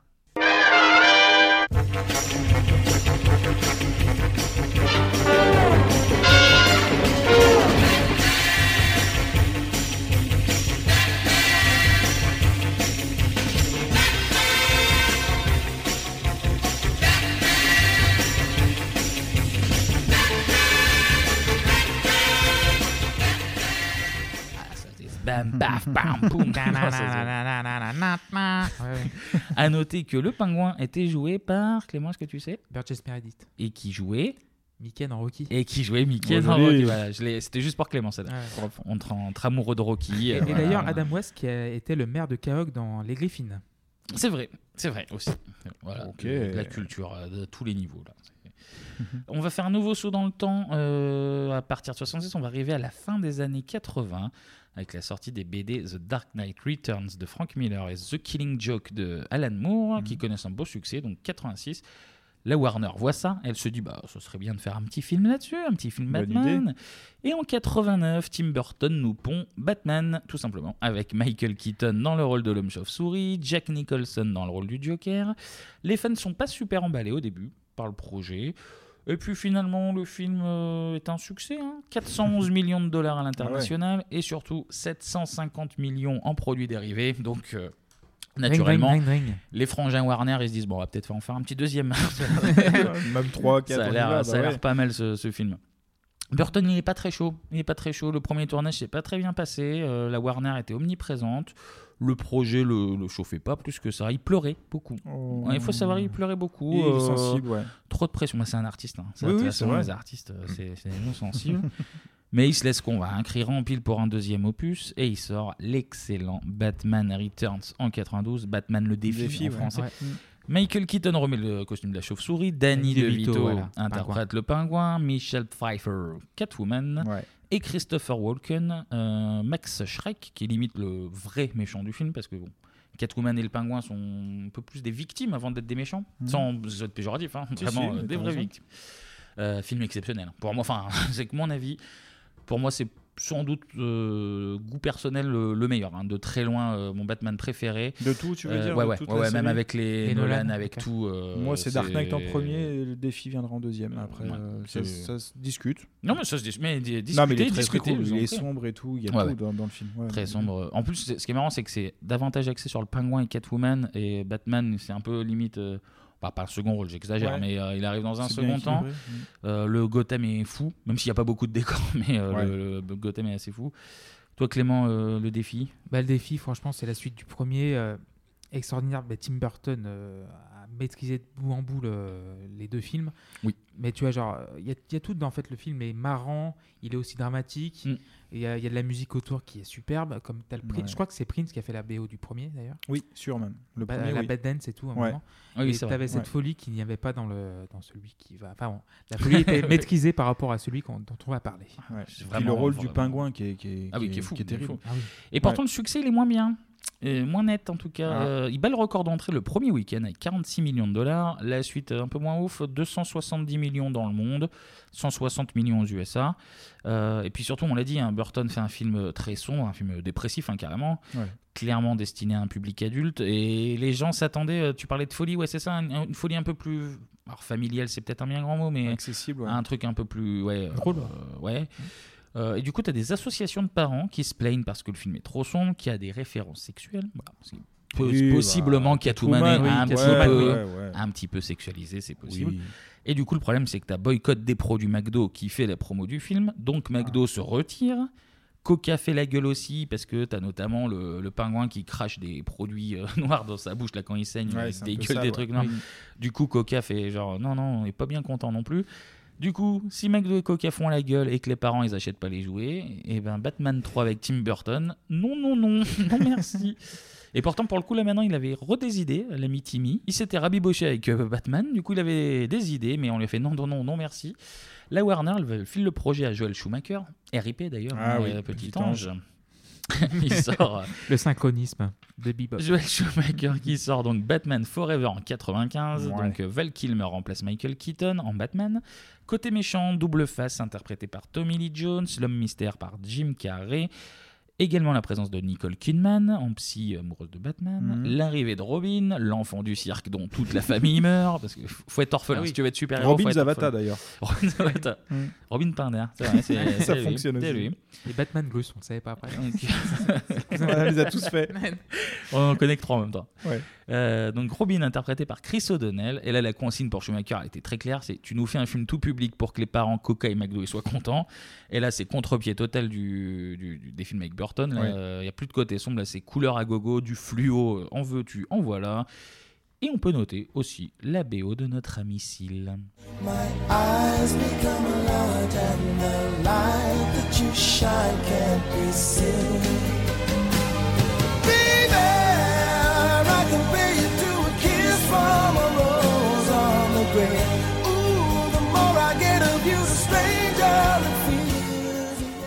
Seal, hein. Et oui, encore. On en a parlé la semaine dernière. Ouais. Kiss from a Rose. Euh, film, euh, voilà, pas spécialement ouf, euh, pas non plus la, la catastrophe qu'on veut bien dire aujourd'hui, mais bon, rien de, rien de bien Ouais. ouf. La critique l'allume. Euh, il fonctionne quand même plutôt bien. 52 millions le premier week-end, donc ça bat notamment le record euh, précédent de- du, du Batman. Ouais. Le défi. 336 millions de dollars dans le monde. Et j'ai pas les chiffres des produits dérivés, mais je pense que les frères Warner ils devaient être euh, très contents parce que Schumacher a été sollicité pour faire une, une suite tout pareil. Ah ouais. On lui dit tu fais tout pareil. Et c'est comme ça qu'on en arrive au drame. Maintenant. 1997. Batman et Robin. Donc George Clooney remplace Val Kilmer, Chris O'Donnell y reprend le costume de Robin, Et le duo est renforcé par l'arrivée d'Alicia Silverstone en Batgirl, qui fait une Batgirl elle aussi orpheline, parce que sinon elle aurait pas eu le droit de s'habiller Ça en marche pas, ça marche pas si c'était pas orphelin. Et côté méchant, du lourd, attention, il y a Schwarzy, il y a Arnold Wow. Schwarzenegger en Mr. Freeze et Uma Thurman en Poison Ivy. Ouais, donc du coup, euh, pour Arnold, sachez qu'il a touché 25 millions de dollars pour le film. 25 millions de dollars. Et pour- George Clooney, pour faire 1 ça. million. Ah oui, pas le même. Ah oui. Mais même un million, c'est déjà trop. hein. Oui, Pour ce je pense qu'ils c'est- devraient même rendre l'argent, ouais, tous les deux. C'est trop, c'est vraiment trop. C'est Vingt- incroyable. 25 balles, 25 balles et 25 balles, et finalement, c'est bon. Et puis le, Mr. Freeze. Ouais, le déjeuner quoi, en demi-pension Ouais. tu le mets, ouais. c'est incroyable, l'arnaque. Là, c'est le début de l'enfer. Là, mesdames et messieurs, là, on, on attache la ceinture, Ah, c'est parti. ah, là- Alors déjà, comme Batman Forever, ça commence par une scène d'enfilage de costumes. Et là, t'as deux énormes zooms alors sur les bourses et le cul de Batman et Robin. Et les bas de tétons Et les bas de tétons, les affreux plastrons avec des tétons, c'est nécessaire. Les bas de tétons, c'est nécessaire. c'est pour, faire peur aux méchants. Après, t'as l'arrivée de la Batmobile avec son énorme gyrophare dans le moteur. Immonde. On dirait une, une bagnole de la DDE, quoi. Gotham City, ville fleurie. Ils sont là, elle, lâche du sel sur les routes en même temps. C'est Ah, dégueulasse, cette bagnole. Élection, ça commence direct. Scène d'ouverture de un putain de quart d'heure. Par contre, Mm. elle est interminable. Ah, il y a de l'action, Ah, mais il y a de l'action, on La bagarre, rien, mais il y a de l'action. La bagarre directe. Premier face à face au musée, face à Mr. Freeze qui veut voler un gros diamant pour sa tenue qui fait du froid et son équipe de méchants qui sont sur patin à glace. Pourquoi pas. Ouais. Euh, bon, Schwarzy, tu l'as dit, 25 millions, mais il est, il est là pour le chèque. hein. Ah Euh, bah clairement, il en a rien à foutre. voilà. Il en a clairement Son nom est sur le premier générique d'ailleurs, je pense que ça, ça a dû jouer. Et Ouais. surtout, surtout euh, le film, c'est le festival du jeu de mots. C'est Ah ouais, Toutes les grosse 30 tête, secondes, c'est tout pas ce que tu veux. C'est l'enfer. Ça s'arrête jamais. Euh, je- J'ai fait une sélection pour que vous souffriez également. Allez, tout le monde souffre ça dure, ensemble, Ça dure va. 50 secondes. euh, prenez ça dans la gueule. Ne compte pas me mettre au frais. Qu'est-ce qui a tué les dinosaures? L'air glaciaire.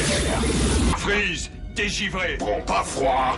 Reste cool, Robin des Bois. Tu sais garder ton sang-froid, Batman?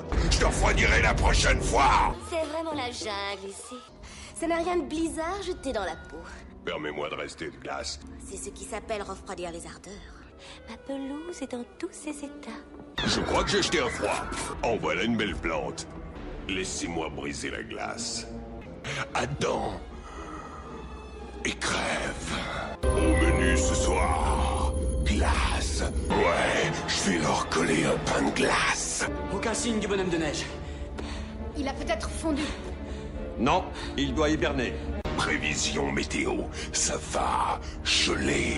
Eh, Freeze Alors ça chauffe Tu perds ton sang-froid, Freeze Ah, du jeté givré, euh, ça jette un froid. Ça des fait gens- froid dans le dos. Toutes les deux secondes, c'est insupportable. Relou. Pendant deux heures, hein. deux heures cinq sur le froid, sur les plantes, il y a tous les jeux de mots possibles. Mais Tu sais, en regardant, en regardant le film, je me suis demandé plusieurs fois comment ça allait finir. En fait, c'est- le film n'avançait pas dans le temps. Non, non, mais c'est un. il- il- Toutes il- les 10 il- minutes, j'avais envie que ça se finisse.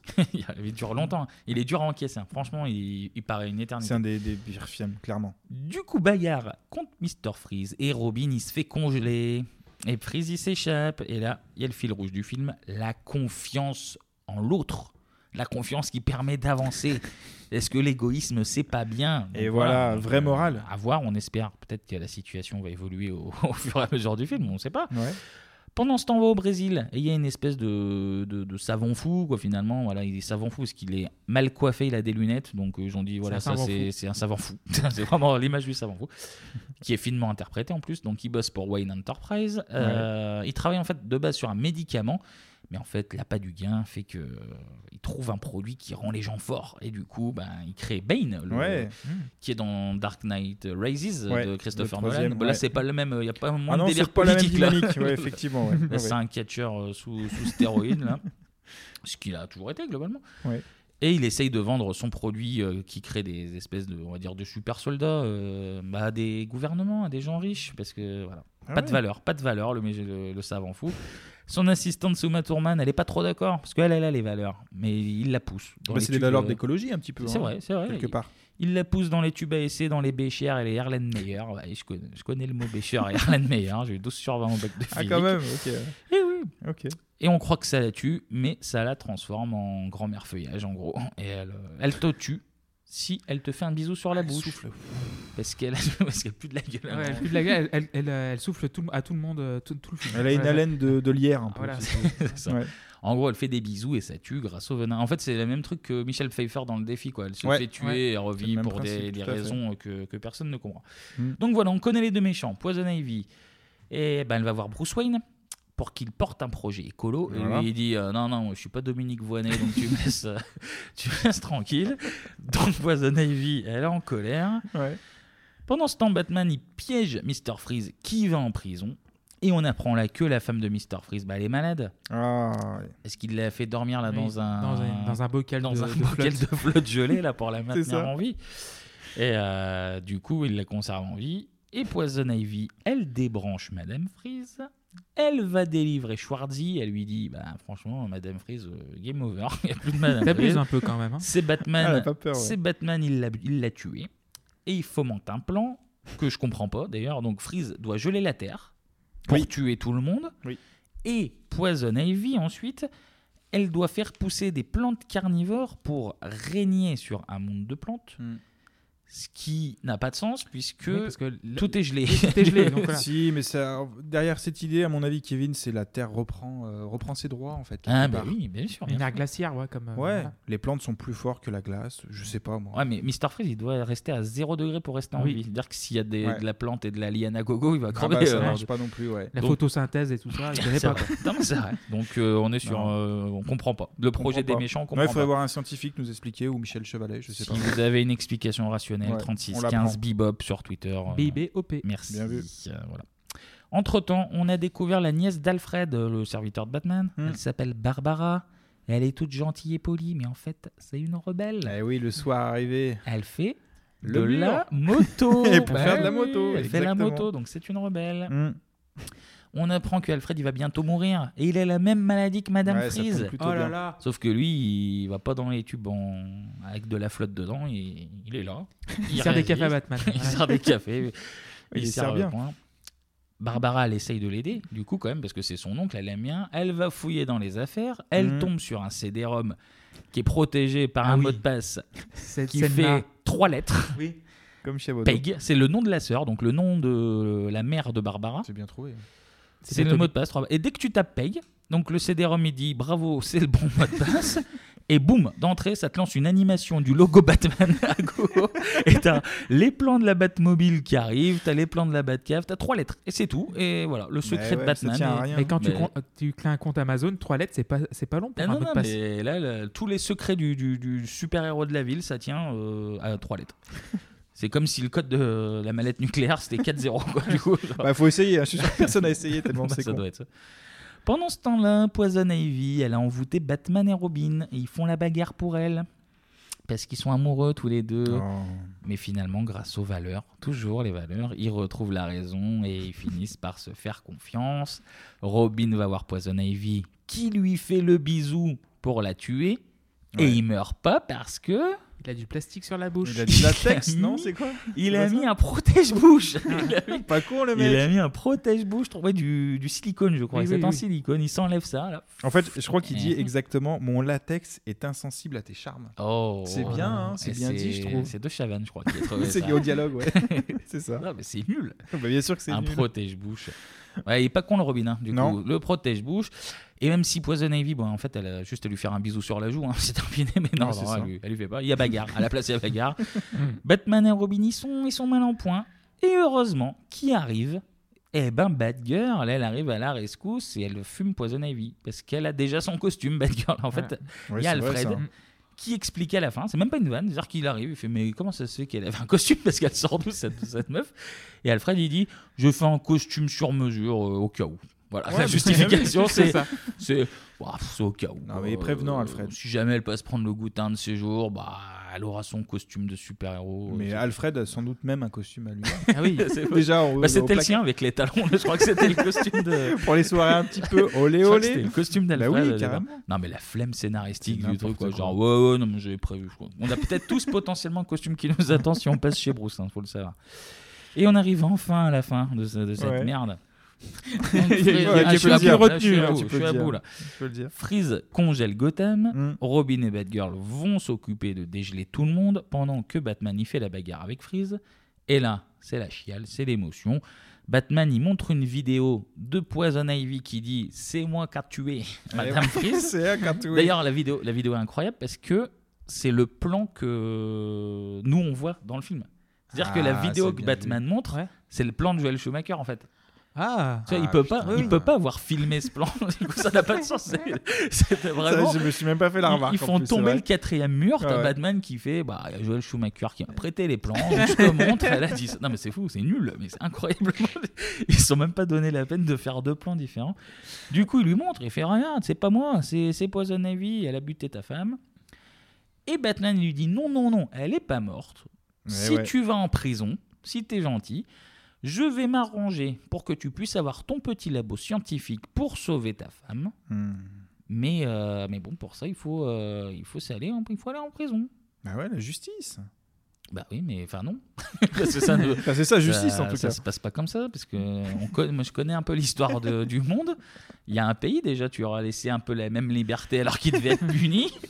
Et hein, ça a un peu viré chocolat par la suite. Genre, euh, oui, oui, vous êtes puni, mais vous pouvez faire fabriquer deux, trois trucs. Non, non, ça se passe pas comme ça. C'est vrai. Au final, Freeze, il est beau joueur. Il file un remède pour soigner Alfred. Ouais. Tout le monde est copain. Batman et Robin se font confiance. Et en plus, ils ont une nouvelle copine.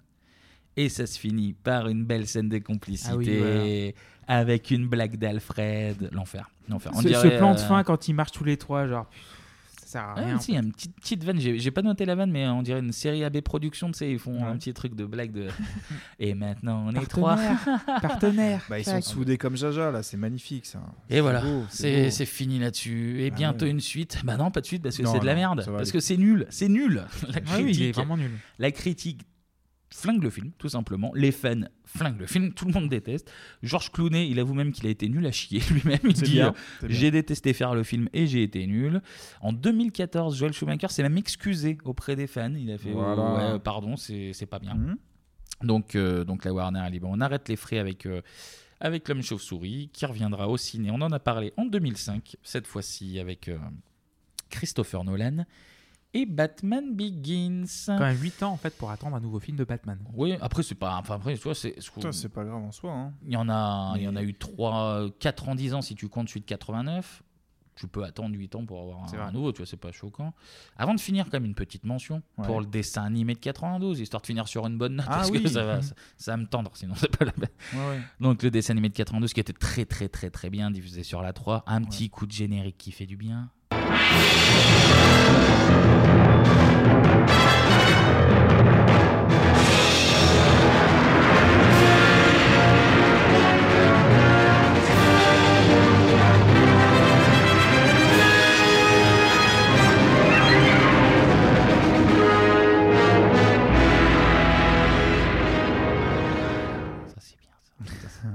Là, ça nettoie un petit peu. Ah, ça fait du bien. Ça me fait remonter les souvenirs, c'est Bah oui. cool, ouais. Il Ouais. était un peu sombre, mais euh, suffisamment bien pour être apprécié euh, bah, et par les enfants et par, euh, par les, les grands, en Ouais. fait, tout simplement. Ouais.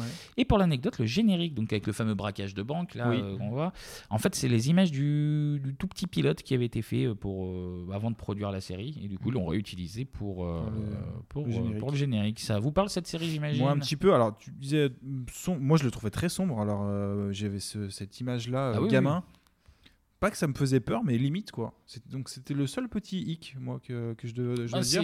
c'est ce qui fait que c'était bien aussi, mais Parce oui, oui, c'était. t'avais un contraste ouais. avec euh, tout ce qui est AB Productions, par exemple, et- etc. Et là, euh, c'était sur France 3, si je dis pas de bêtises. Ouais, ouais, sur France 3, Mais par contre, oui, donc très sombre, mais par contre, les dessins euh, ultra quali et. euh, non, franchement, bon souvenir pour moi. Bah, t'avais Ouais, un truc notamment avec Freeze où sa femme était pour le coup vraiment morte, je crois. Il gardait Oui. qu'une petite statue d'elle sous cloche. Enfin, Ouais, ouais, c'était, c'était glauque. Il y avait des, des, des méchants qui avaient un vrai euh, passé euh, vraiment pas cool. Mais et ça. Il y avait de la Et là, là, on était vraiment dans l'esprit de Batman, contrairement à ce qu'on vient de parler juste avant. Ah oui, complètement, Voilà, donc. Mais moi, bon. je me souviens aussi de Double Face. de- Oui, de- oui, oui. Dans ce Ouais. cartoon-là, mais excellent cartoon euh, qui a duré peut-être quelques années. Et... Je j'ai pas, j'ai pas regardé la, la durée totale, mais oui, oui, non, mais très, très, très, Non, très, très, bien. très, très bon. Ouais. On finit sur une bonne note, hein. ça aurait été dommage de finir sur Batman et Robin. Et puis, bon, on va passer à la dernière partie, Allez. la partie société. Si lui il en parle, ça veut dire que tout le monde en parle. Non, non, mais c'est un truc, c'est énorme. C'est énorme, je te crois pas. Tout le monde en parle. Tout le monde en parle. Non. Et en 97, bah, il y en a une qui aurait bien besoin d'un super-héros auprès d'elle. Ah, il en faut même plusieurs, il faut les Avengers là, je crois. On écoute. Madame, Monsieur, bonjour. La princesse de Galles, Lady Di, est morte cette nuit à Paris dans un accident de voiture. Elle se trouvait avec son ami, le milliardaire saoudien Dodi Al-Fayed, mort lui aussi, ainsi que le chauffeur de leur voiture, un employé de l'hôtel Ritz. Le garde du corps de Lady Di, lui, est grièvement blessé. Donc à la fin de mes, de mes grandes vacances avant ma première entrée au collège, au petit matin, j'étais dans mon salon en fait à manger un bol de céréales. Ouais, c'est sûrement des, cornflakes ou des chariots, je m'en souviens plus. Mais euh, à 7h du matin, j'avais la nouvelle de la mort de Diana. Donc euh, je connaissais un peu Diana, mais le fait que ce soit passé à Paris m'avait marqué. Car euh, juste deux, deux ou trois mois avant, j'étais euh, en voyage scolaire à Paris. C'était la première fois et la dernière fois que j'avais fait voyage dans cette ville. Ça aurait pu être toi. être Ça aurait ça. pu être toi. Ouais, ça aurait pu être moi, voilà. À J'y étais, à trois mois près, c'est moi. Ça joue à rien. la vie. Donc, euh, bref, petit retour sur l'histoire de Lady Diana, née Diana Frances Spencer, née Ouais. le 1er juillet 1961 à Sandringham, dans le Norfolk, en Angleterre, Où est située l'une des résidences secondaires de la reine Elisabeth II depuis son couronnement en 1952. Ça fait un moment. Ça fait un moment. hein. Maman, elle, maman tient bien. Ah, mamie, elle tient quoi, Voilà. ouais. Donc, elle grandit dans un milieu aisé. Il faut dire que la Diana est fille de comte, hein, donc les fins de mois difficiles, elle connaît pas. Et elle fait la connaissance de Dumbo, donc euh, prince Oh, de Galles. ça agresse. Ah, ça agresse tout de Ça suite. agresse Sa Majesté. Toujours héritier direct, donc heir apparent dans le texte, à la date de notre enregistrement en 1977. Quand Clément il parle anglais, hein, tout de suite, c'est- il y a une différence. quoi. Ça change de nous, quoi. Nous, Ah bah, les- avec Anton ou les nulos. Avec mon niveau de troisième, effectivement, ça change beaucoup. Donc Diana, elle a 16 ans. Hein Donc elle est déjà trop vieille pour Marc Dutroux. Oh là là là. Pour Claude François. Je pensais pas, Allez, je pensais pas que ça ça viendrait aussi. de toi. Je pensais pas que ça viendrait. Et pour Fran- Fran- Frédéric Mitterrand, évidemment. Allez, encore On embrasse qui est malade euh, actuellement. Au moment où on enregistre, on en parle et peut-être que voilà, au moment de la bien, diffusion, euh, peut-être que. Il est à l'hôpital Necker, service pédiatrie, il va pas bien, lui, Fred. Là. Et celles et ceux qui ont vu l'excellente série The Crown sauront que Charles sortait avec sa grande sœur à la base. De Diana Ou avec sa grande sœur La, la grande sœur Sa de propre grande sœur. La grande sœur de Diana, ça, évidemment. Donc, de fil en aiguille, Diana est acceptée par maman. Et Charlie, d'ailleurs, Ah, la évidemment. demande en fiançailles le 6 février 1981, Mhm. le jour du 29e anniversaire de l'accession de maman au trône d'Angleterre.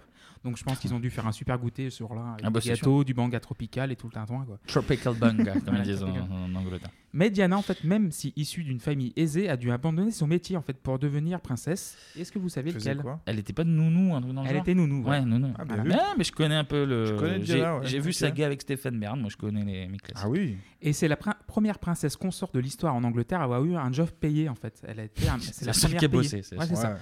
Et donc le prince Charles et Diana se marient le 29 juin 1981 à la cathédrale Saint-Paul. On écoute ça tout de suite. Il est 10h14 dans la cathédrale de St. Paul's quand le prince Charles passe l'anneau au doigt de sa femme Lady Diana. En effet, la coutume anglicane stipule que seule la femme doit porter l'alliance. Celle-ci provient d'un lingot du pays de Galles, d'où ont déjà été tirées les alliances de la reine-mère, de la reine, de la princesse Margaret et de la princesse Anne. Et puis, dans un moment d'intense émotion, il prononcera son serment. With my body, Moi, Charles, Philippe Arthur George, je te prends, toi, Diana Francis, pour épouse, pour te garder pour le meilleur et pour le pire, dans la richesse et dans la pauvreté, dans la maladie et la bonne santé, pour t'aimer et te chérir jusqu'à ce que la mort nous sépare conformément à la sainte loi de Dieu. Ainsi, je te donne ma foi. Amen. Est-ce que vous avez reconnu la voix du Euh, reportage? Non. non. C'est Patrick Simpson Jones. Oh, sérieux? Ouais. Ah, Le Patrick du, futur- du club Dorothée, quoi. Club du coup. Dorothée, oui. Qui a été euh, Oh. speakrin, speakrin, je sais pas comment ça ouais. On va dire. Et journaliste pour euh, A2, pour la Antenne 2. Antenne Ah, ouais. Donc euh, la cérémonie est retransmise à la télé. On estime une audience de, 100 de 750 millions de personnes. Et on Putain, regardait le ouais. mariage, c'est Ouais. quand même un gros événement. Ça, j'ai jamais compris cette, cette L'engouement. hype autour des mariages Ouais. princiers. Là, tout le monde Ouais. regarde ça. Alors que Non, c'est mais nous en chiant. France, on n'a pas cet engouement-là. Déjà, un Euh, mariage mais- de gens que tu connais, c'est chiant. Mais alors, Oui. un mariage de ouais, les c'est chiant. inconnus. Donc du coup, un mariage transcrit comme un véritable conte de fées, mais en arrière-boutique, c'est déjà tout autre chose. Les Ah. deux époux ne s'entendent déjà plus. Donc euh, Charles entretient toujours une relation avec Camilla Parker Bowles, Gros Avec, baiser. avec qui il est tou- toujours. qui hein. deviendra sa deuxième femme, Bah évidemment. Et la désormais princesse de Galles est isolée dans un monde où elle ne se sent pas du tout épanouie. Mais pour préserver les apparences et accessoirement assurer la succession au trône, deux Mm. marmots seront conçus. William, né Bah, en William. 82, et, Et Harry, Harry. né en 84. Évidemment. Harry qui aime bien les déguisements, je crois. Oui, oui, oui, oui. Enchaîne Clément. C'est tout. Point, point. Donc Diana, même isolée, devient le symbole de la femme moderne et simple pour tout le royaume. En fait, elle est aimée par le peuple. Elle est un peu la girl next door, gentille et à l'écoute. Donc une icône, de, une icône de la mode est- également des années 80 et 90. Elle endorse aussi de grandes causes telles que la lutte contre le sida. Ouais. On parlait aussi de Clémentine Célarier en 94, mais sa poignée de main sans gants à une femme séropositive en 1987 va bouleverser Mm. l'opinion publique. À l'époque, on croit encore que la maladie se transmet par simple contact. Elle s'engage aussi pour, euh, contre, évidemment, les mines antipersonnelles. Ouais. Tu sais, tu pars tranquille chercher un litre de lait et la seconde après, tu te retrouves avec le gigot droit de l'autre côté de la rivière. Oh non Ouais, donc, Et une choucroute. Ouais. Elle devient donc de facto la chouchoute des paparazzi. Donc au début, ça faisait partie du boulot évidemment, mais quand Charles et Diana décident de divorcer à l'été 96, Ouais. même si la séparation date de 92 officieusement, Ils ont les mis le temps, quand même, hein. Ah oui. Les paparazzi ne vont plus la lâcher jusqu'à ce jour fatidique du 30 août 1997. Donc, depuis juillet 97, Lady Di est en couple avec Dodi Al-Fayed, fils du milliardaire Mohamed Al-Fayed, propriétaire entre autres de Harrods, donc Mhm. l'équivalent des galeries Lafayette Mhm. à Ouais. Londres, du club de foot de Fulham, Fulham, et, ouais. voilà, et aussi d'un hôtel de luxe à Paris, et c'est le Ritz. Pas mal. Ah, petite entreprise quand même. Ah, hein. ouais. Petite entreprise qui connaît pas la crise. Ouais, effectivement. Donc depuis quelques jours, Diana et Dodi sont en vacances en Sardaigne à se dorer la pilule sur liette à Dodi. Avec les fameuses photos. Ouais, évidemment. Comme nous quand euh, les plages étaient ouvertes. Hein. Oh Jean Castex. Ah Ah, le gouvernement Ah, j'ai- J'ai cru qu'on nous avait pris en photo sur la plage, nous. Ok, d'accord. J'ai eu peur. Avec Jean Castex, justement. Ce voleur de jeunesse là. Et j'ai- Oh là Oh là là là. Rendez-nous notre jeunesse. Donc passons. Donc le matin du 30 août, Dodi et Diana prennent le jet de Dodi, car en plus du yacht, Dodi a un jet. hein. C'est un bon parti, ce Dodi. Plus du yacht? Oui, du yacht, pardon. excuse-moi. Mais moi, je dis yacht, moi, je sais pas pourquoi. Donc, il y a sur un dos qui sont venus jusqu'à Paris depuis la Sardaigne, c'est très très donc, long. donc, ils font Sardaigne le Bourget à Paris pour dormir au Ritz. Ils prennent la chambre impériale à 80 000 balles la nuit parce que Dodi connaît pas le clic-clac, le BZ ou le convertible. Non, non, lui, voilà, du- ils aiment bien dormir dans des, dans des lits. donc à 16h30, ils posent leur valise à l'hôtel. À 19h, ils quittent pour aller à l'appartement de Dodi sur les Champs-Élysées pour être tranquille. Donc Attends, il a, il a un appart à Paris, à Paris. et ils vont à l'hôtel Voilà. Oui, parce que c'est bien aussi d'aller à l'hôtel et de claquer 80 000 Et balles. qui- oui, Mais bah- il claque pas Oh. 80 000 balles. Ah non, c'est chez papa, c'est chez papa. papa. Oui, mais ça. C'est sa chambre d'ado finalement. Ouais. C'est sa chambre d'ado. C'est ça, sa garçonnière. Mais c'est fou quoi. Il a un appart euh, sur les Ouais. champs et bah, ouais, ma foi. Mais en fait, tu as toujours une dizaine de paparazzi qui les collent à chaque seconde. Mm. Ah bah, Donc, ça. ils, ils ont déjà eu le comité d'accueil au Bourget. Ils ne quittent plus le couple d'une semelle. Et vers, vers 20h30, donc, ils veulent manger chez Benoît, donc dans le 4e arrondissement de Paris. Donc, c'est la propriété d'Alain Ducasse. D'accord. On n'y mange pas du pneu hein, là-bas. vrai. Euh, petite euh, coucou au guide Michelin. Euh, mais les paparazzi ne les lâchent toujours pas. Donc, et le couple énervé, donc ils n'ont pas mangé et rentrent au Ritz à vers 22h. Donc, euh, c'est là qu'entre en jeu Henri Paul, donc breton d'origine, on peut Enfin, dire même Merlu. Ah oui, il vient de Lorient du Il vient de. Lorient, Ah oui. Donc Henri, c'est un bon gars, mais il est un peu trop porté sur le gros pif qui tâche. Voilà, et il est le chauffeur du couple sur place. Mais ce jour-là, on, on le libère vers 20h, donc Ouais, fin de avant, journée, avant bah, de manger. Mhm. Mais on le rappelle à 22h parce qu'ils n'ont pas mangé. Et pendant ce temps-là, Henri s'est servi un petit corjon de pif, Bah voilà. puis deux, puis trois, puis quatre, puis un peu de whisky par-dessus. Mais le Henri, il a le sens du devoir, hein, évidemment. D'ailleurs, quand on voit la dégaine du gars sur les caméras de sécu du Ritz vers 23h, il Ouais. paraît pas ivre. Ah, mais deux bon. heures plus tard. Donc c'est bon. Oui, c'est bon, ça peut passe. Si tu parais pas, c'est ça la règle, hein, c'est dans la loi, c'est si tu parais pas ivre, Voilà. tu peux conduire. je crois. Et il paraissait caméras- jamais ivre, c'est le problème. Sur les caméras, tu le vois qu'il est en bonne dégaine en fait. Mais voilà. l'impression qu'il est bourré. Ah, nous aussi, Allez. comme nous. à Mais fois. bien sûr, vas-y. Donc deux heures plus tard, Dodi et Diana veulent sortir discrètement de l'hôtel pour revenir dans l'appartement de Dodi dans les Champs-Élysées. Sur les Champs-Élysées. Mhm. Attends, parce que là, du coup, ils sont allés au resto, ils sont revenus au Ritz Ouais. et ils repartent. Oui, pour Ah, être discretos à l'appart de Dodi. D'accord, ok. ok. Malheureusement pour le couple, les photographes sont frais comme des gardons Mmh. et suivent la Mercedes S280 conduite par Monsieur Paul. Pas Paul Bocuse, hein, euh, Henri Ni, Paul. ni Paul Walker. Voilà, ni Paul Walker. Avec Diana Dodi et Trevor Rhys Jones, le garde du corps de Diana. Donc on dit à Henri Paul d'appuyer sur le champignon et de la débarouler dans les rues de Paris à 150 à l'heure jusqu'à ce que le véhicule rentre dans le désormais et tristement célèbre pont de l'Alma Eh oui. vers 1h30 du matin. Un seul survivant, le garde du corps euh, de Diana. De Diana. Les secours et la police arrivent quelques minutes plus tard et Diana est déclarée malheureusement morte à 4h du matin à l'hôpital de la Pité-Salpêtrière.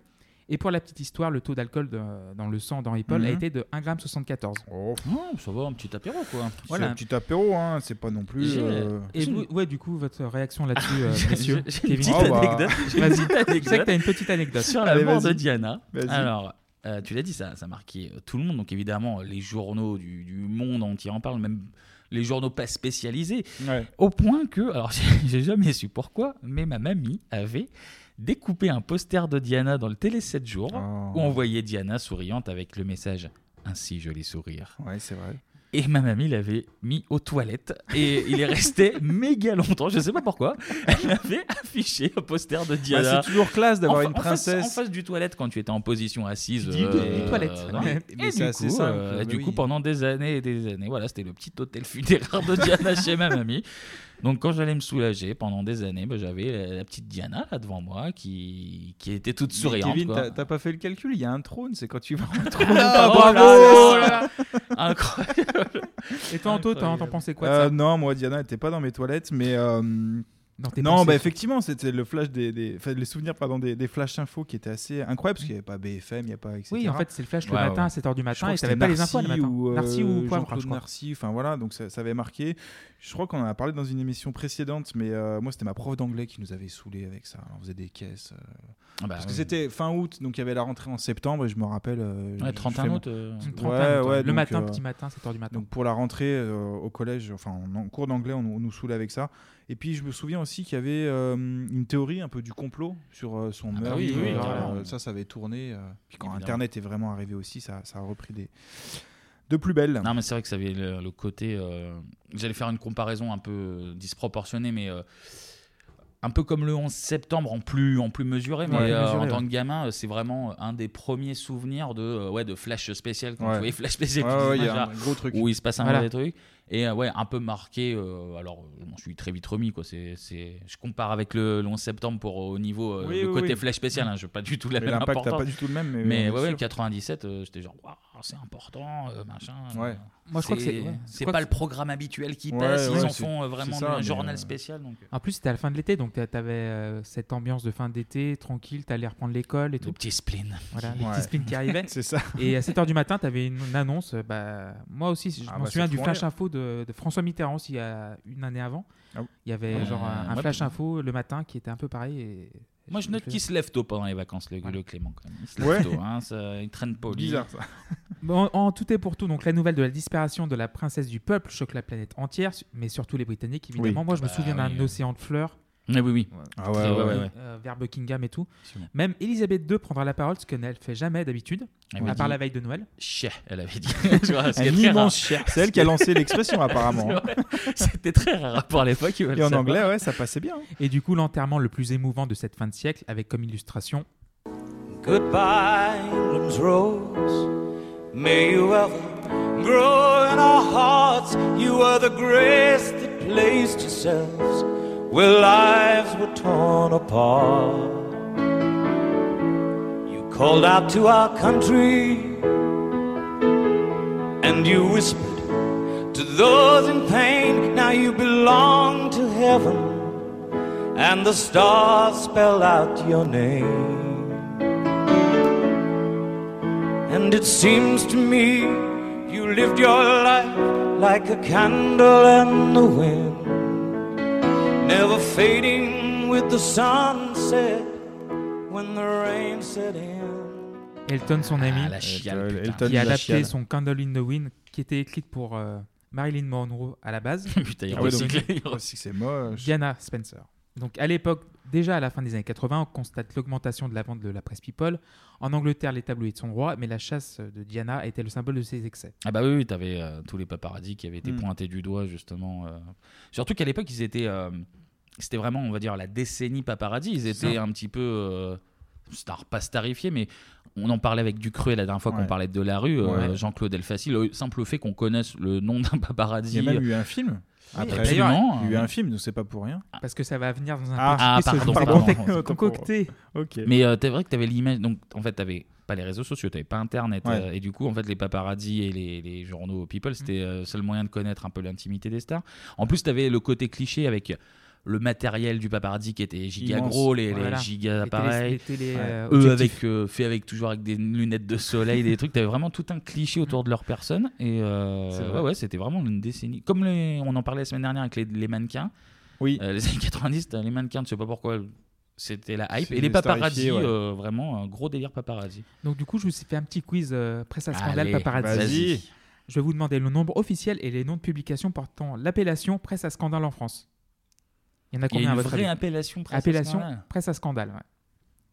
Putain, euh, bah, c'est c'est un chiffre au hasard. euh, on Il va n'y en a pas beaucoup en fait. euh, Pas plus que ça. 8 Ouais, huit Exactement, aussi. 8. Ah ouais, bah ouais. Est-ce que quelqu'un pourrait me les citer? Euh, alors, Closer, ça compte par exemple? Closer, ça compte, oui. Closer, Public, ça compte. Public. Paris Match, ça compte? Paris Match, oui. Ouais. Gala. Gala. Ici Paris. 5. France Dimanche. Dimanche. 6. Euh, Voici, on l'a dit. Euh, Qu'est-ce qu'il Gala, ça compte aussi Ouais. Ah, ouais. putain, Aussi, ouais. ils ont une petite partie, ouais. Euh, Là, je commence à. Je suis sûr qu'il y en a un évident, mais qu'on France passe Dimanche, à côté. Clément. Point putain. de vue. Ah, oui, putain, point de vue. ouais, non, il Ouais, serait mais là, jamais c'est revenu. ouais, ouais, Royal, souvent les familles Et royales. ici Paris aussi. Ah oui, ici Paris qui est du mytho Ah oui, absolu Voilà. ouais, avec Putassier de- en une. Enfin bref. Tout le temps, Claire Chazal ou Arthur en, en Ouais. une de ici Paris. Ils sont morts Non, en fait, c'est juste le chien qui est mort. Mais bon. Alors, deuxième question. Le, ré- le réalisateur du film Paparazzi avec Vincent Lindon et Patrick Timsit, sorti en 1998. Oui, donc Ah, il, y 18, avait, ok. il y avait ce fameux film. Alors, euh, Le réalisateur. Putain, je sais pas. Jean-Claude Elfassi. Il était aussi réalisateur de La Cité de la Peur. Ah Alors. putain, j'ai son nom, ça va pas me revenir, ça va m'énerver. Alain Berberian. Alain Berberian, putain. Et d'ailleurs, euh, Ah, produit par Dominique Farrugia à ce film. Paparazzi Paparazzi. Ouais. D'accord. Ok. Et il y a beaucoup de personnalités de la télé qui jouent Ouais, leur oui, qui propre dedans, rôle. ouais. euh, Pas dedans, Ophélie hein. Winter où il y a pas. Qui c'est qu'il y a dedans? Il doit y avoir euh, Chiazal, je crois, qui vient, qui Ah vient ouais parler à Vincent Lindon, justement, euh, pour l'engueuler, notamment. Tu vois, PPDA, j'imagine. Mhm. Mais ouais, ouais, mais beaucoup de. Et dernière petite question, tous Ouais. les présentateurs de la fameuse émission exclusive diffusée Ah. entre 98 et 2002 sur la, télé- la télévision française numéro 1. Alors, bah, il y avait Emmanuel Gaume, Marine, Oui. Ouais. Fred Joly, Fred Joly. Ness, Oui. enfin, elle était chroniqueuse, chroniqueuses. Valérie Benaïm, Ouais. C'est fou le Kevin. laisse. Jonathan Lambert. Il était chroniqueur aussi, mais il n'est pas présentateur. Jonathan Lambert Ouais. Euh... il y a- euh, Flavie Flamand. Flavie Flamand. Euh, Putain, je commence à sécher un peu. Et le présentateur original, tu l'as pas ou pas? Tu l'as ou pas? C'est parce que c'était pas Fred Joly. C'est pas Nicolas Deuil? Non. Non. Thierry Clopo. Ah putain, Thierry le nom, euh, le nom, mais ouais, ça me serait pas revenu. Et une autre présentatrice, Oh. Stéphanie Pilonka. C'est- Ah oui, oui, Stéphanie Pilonka, ouais. Bon, pas si mal, pas si mal. Ouais, bien joué, Kevin. Bah oui, ma foi. Non, non, mais. Même si. Mais ouais, les Et c'est tout pour Diana. Eh RIP. ben, merci. oui. RIP, Diana. Et puis, mais il y a son amour Valérie Giscard d'Estaing qui montait la rejoindre. Ah oui. J'ai la sextape chez moi, les gars. être, euh, la sortirait un de ces quatre. Ils sont... bon, on, va la... on va la regarder là, justement. Là. On la balance sur les réseaux. on, on finit l'émission et puis, et puis on la mate. Cool. Merci Clément, merci Anto. Merci Kevin. merci Anto. Et merci à vous de nous écouter. De plus en plus nombreuses et nombreux. Exactement. 7 millions cette fois-ci. On était à millions. 5, C'est à 7, hein. 5 millions. On va aller les chercher, les 10, hein. On va aller les chercher. 7 millions là, pour, euh, donc ça, ça rigole plus. On va le répéter parce qu'on ne le dit pas souvent, mais euh, ça se passe également sur Instagram et sur Twitter. Vous pouvez réagir, nous poser des questions et surtout voir euh, tout plein de photos, tout plein de vidéos euh, complémentaires pour illustrer toutes les choses dont, vous- dont on vous a parlé, je ne sais plus parler. Euh, parfois même il y a des concours parce qu'on a la main sur le cœur et on vous donne des magazines qui datent d'il y a 30 ans. Donc, bientôt, on a pour euh, l'exclusivité une 205 GTI. à Roland. Garros. Totalement Voilà, équipée. Roland Garros. Une AX qui va être proposée sur le Twitter et l'Insta. Une Golf Pink Floyd aussi. Donc, Twitter, Insta 3615 Bebop. BIB OP. Et voilà. Et on se retrouve la semaine prochaine pour parler de. La la la la la la la la la la la. C'est quelle année 2002 Le mec a rien compris. 98. Pour parler de 98, 98 euh, évidemment. d'ici là, portez-vous bien. Voilà, c'est une expression euh, vraiment 90s. ça. Portez-vous bien. Et comme on le disait dans une décennie pas si lointaine, tchuss. Salut.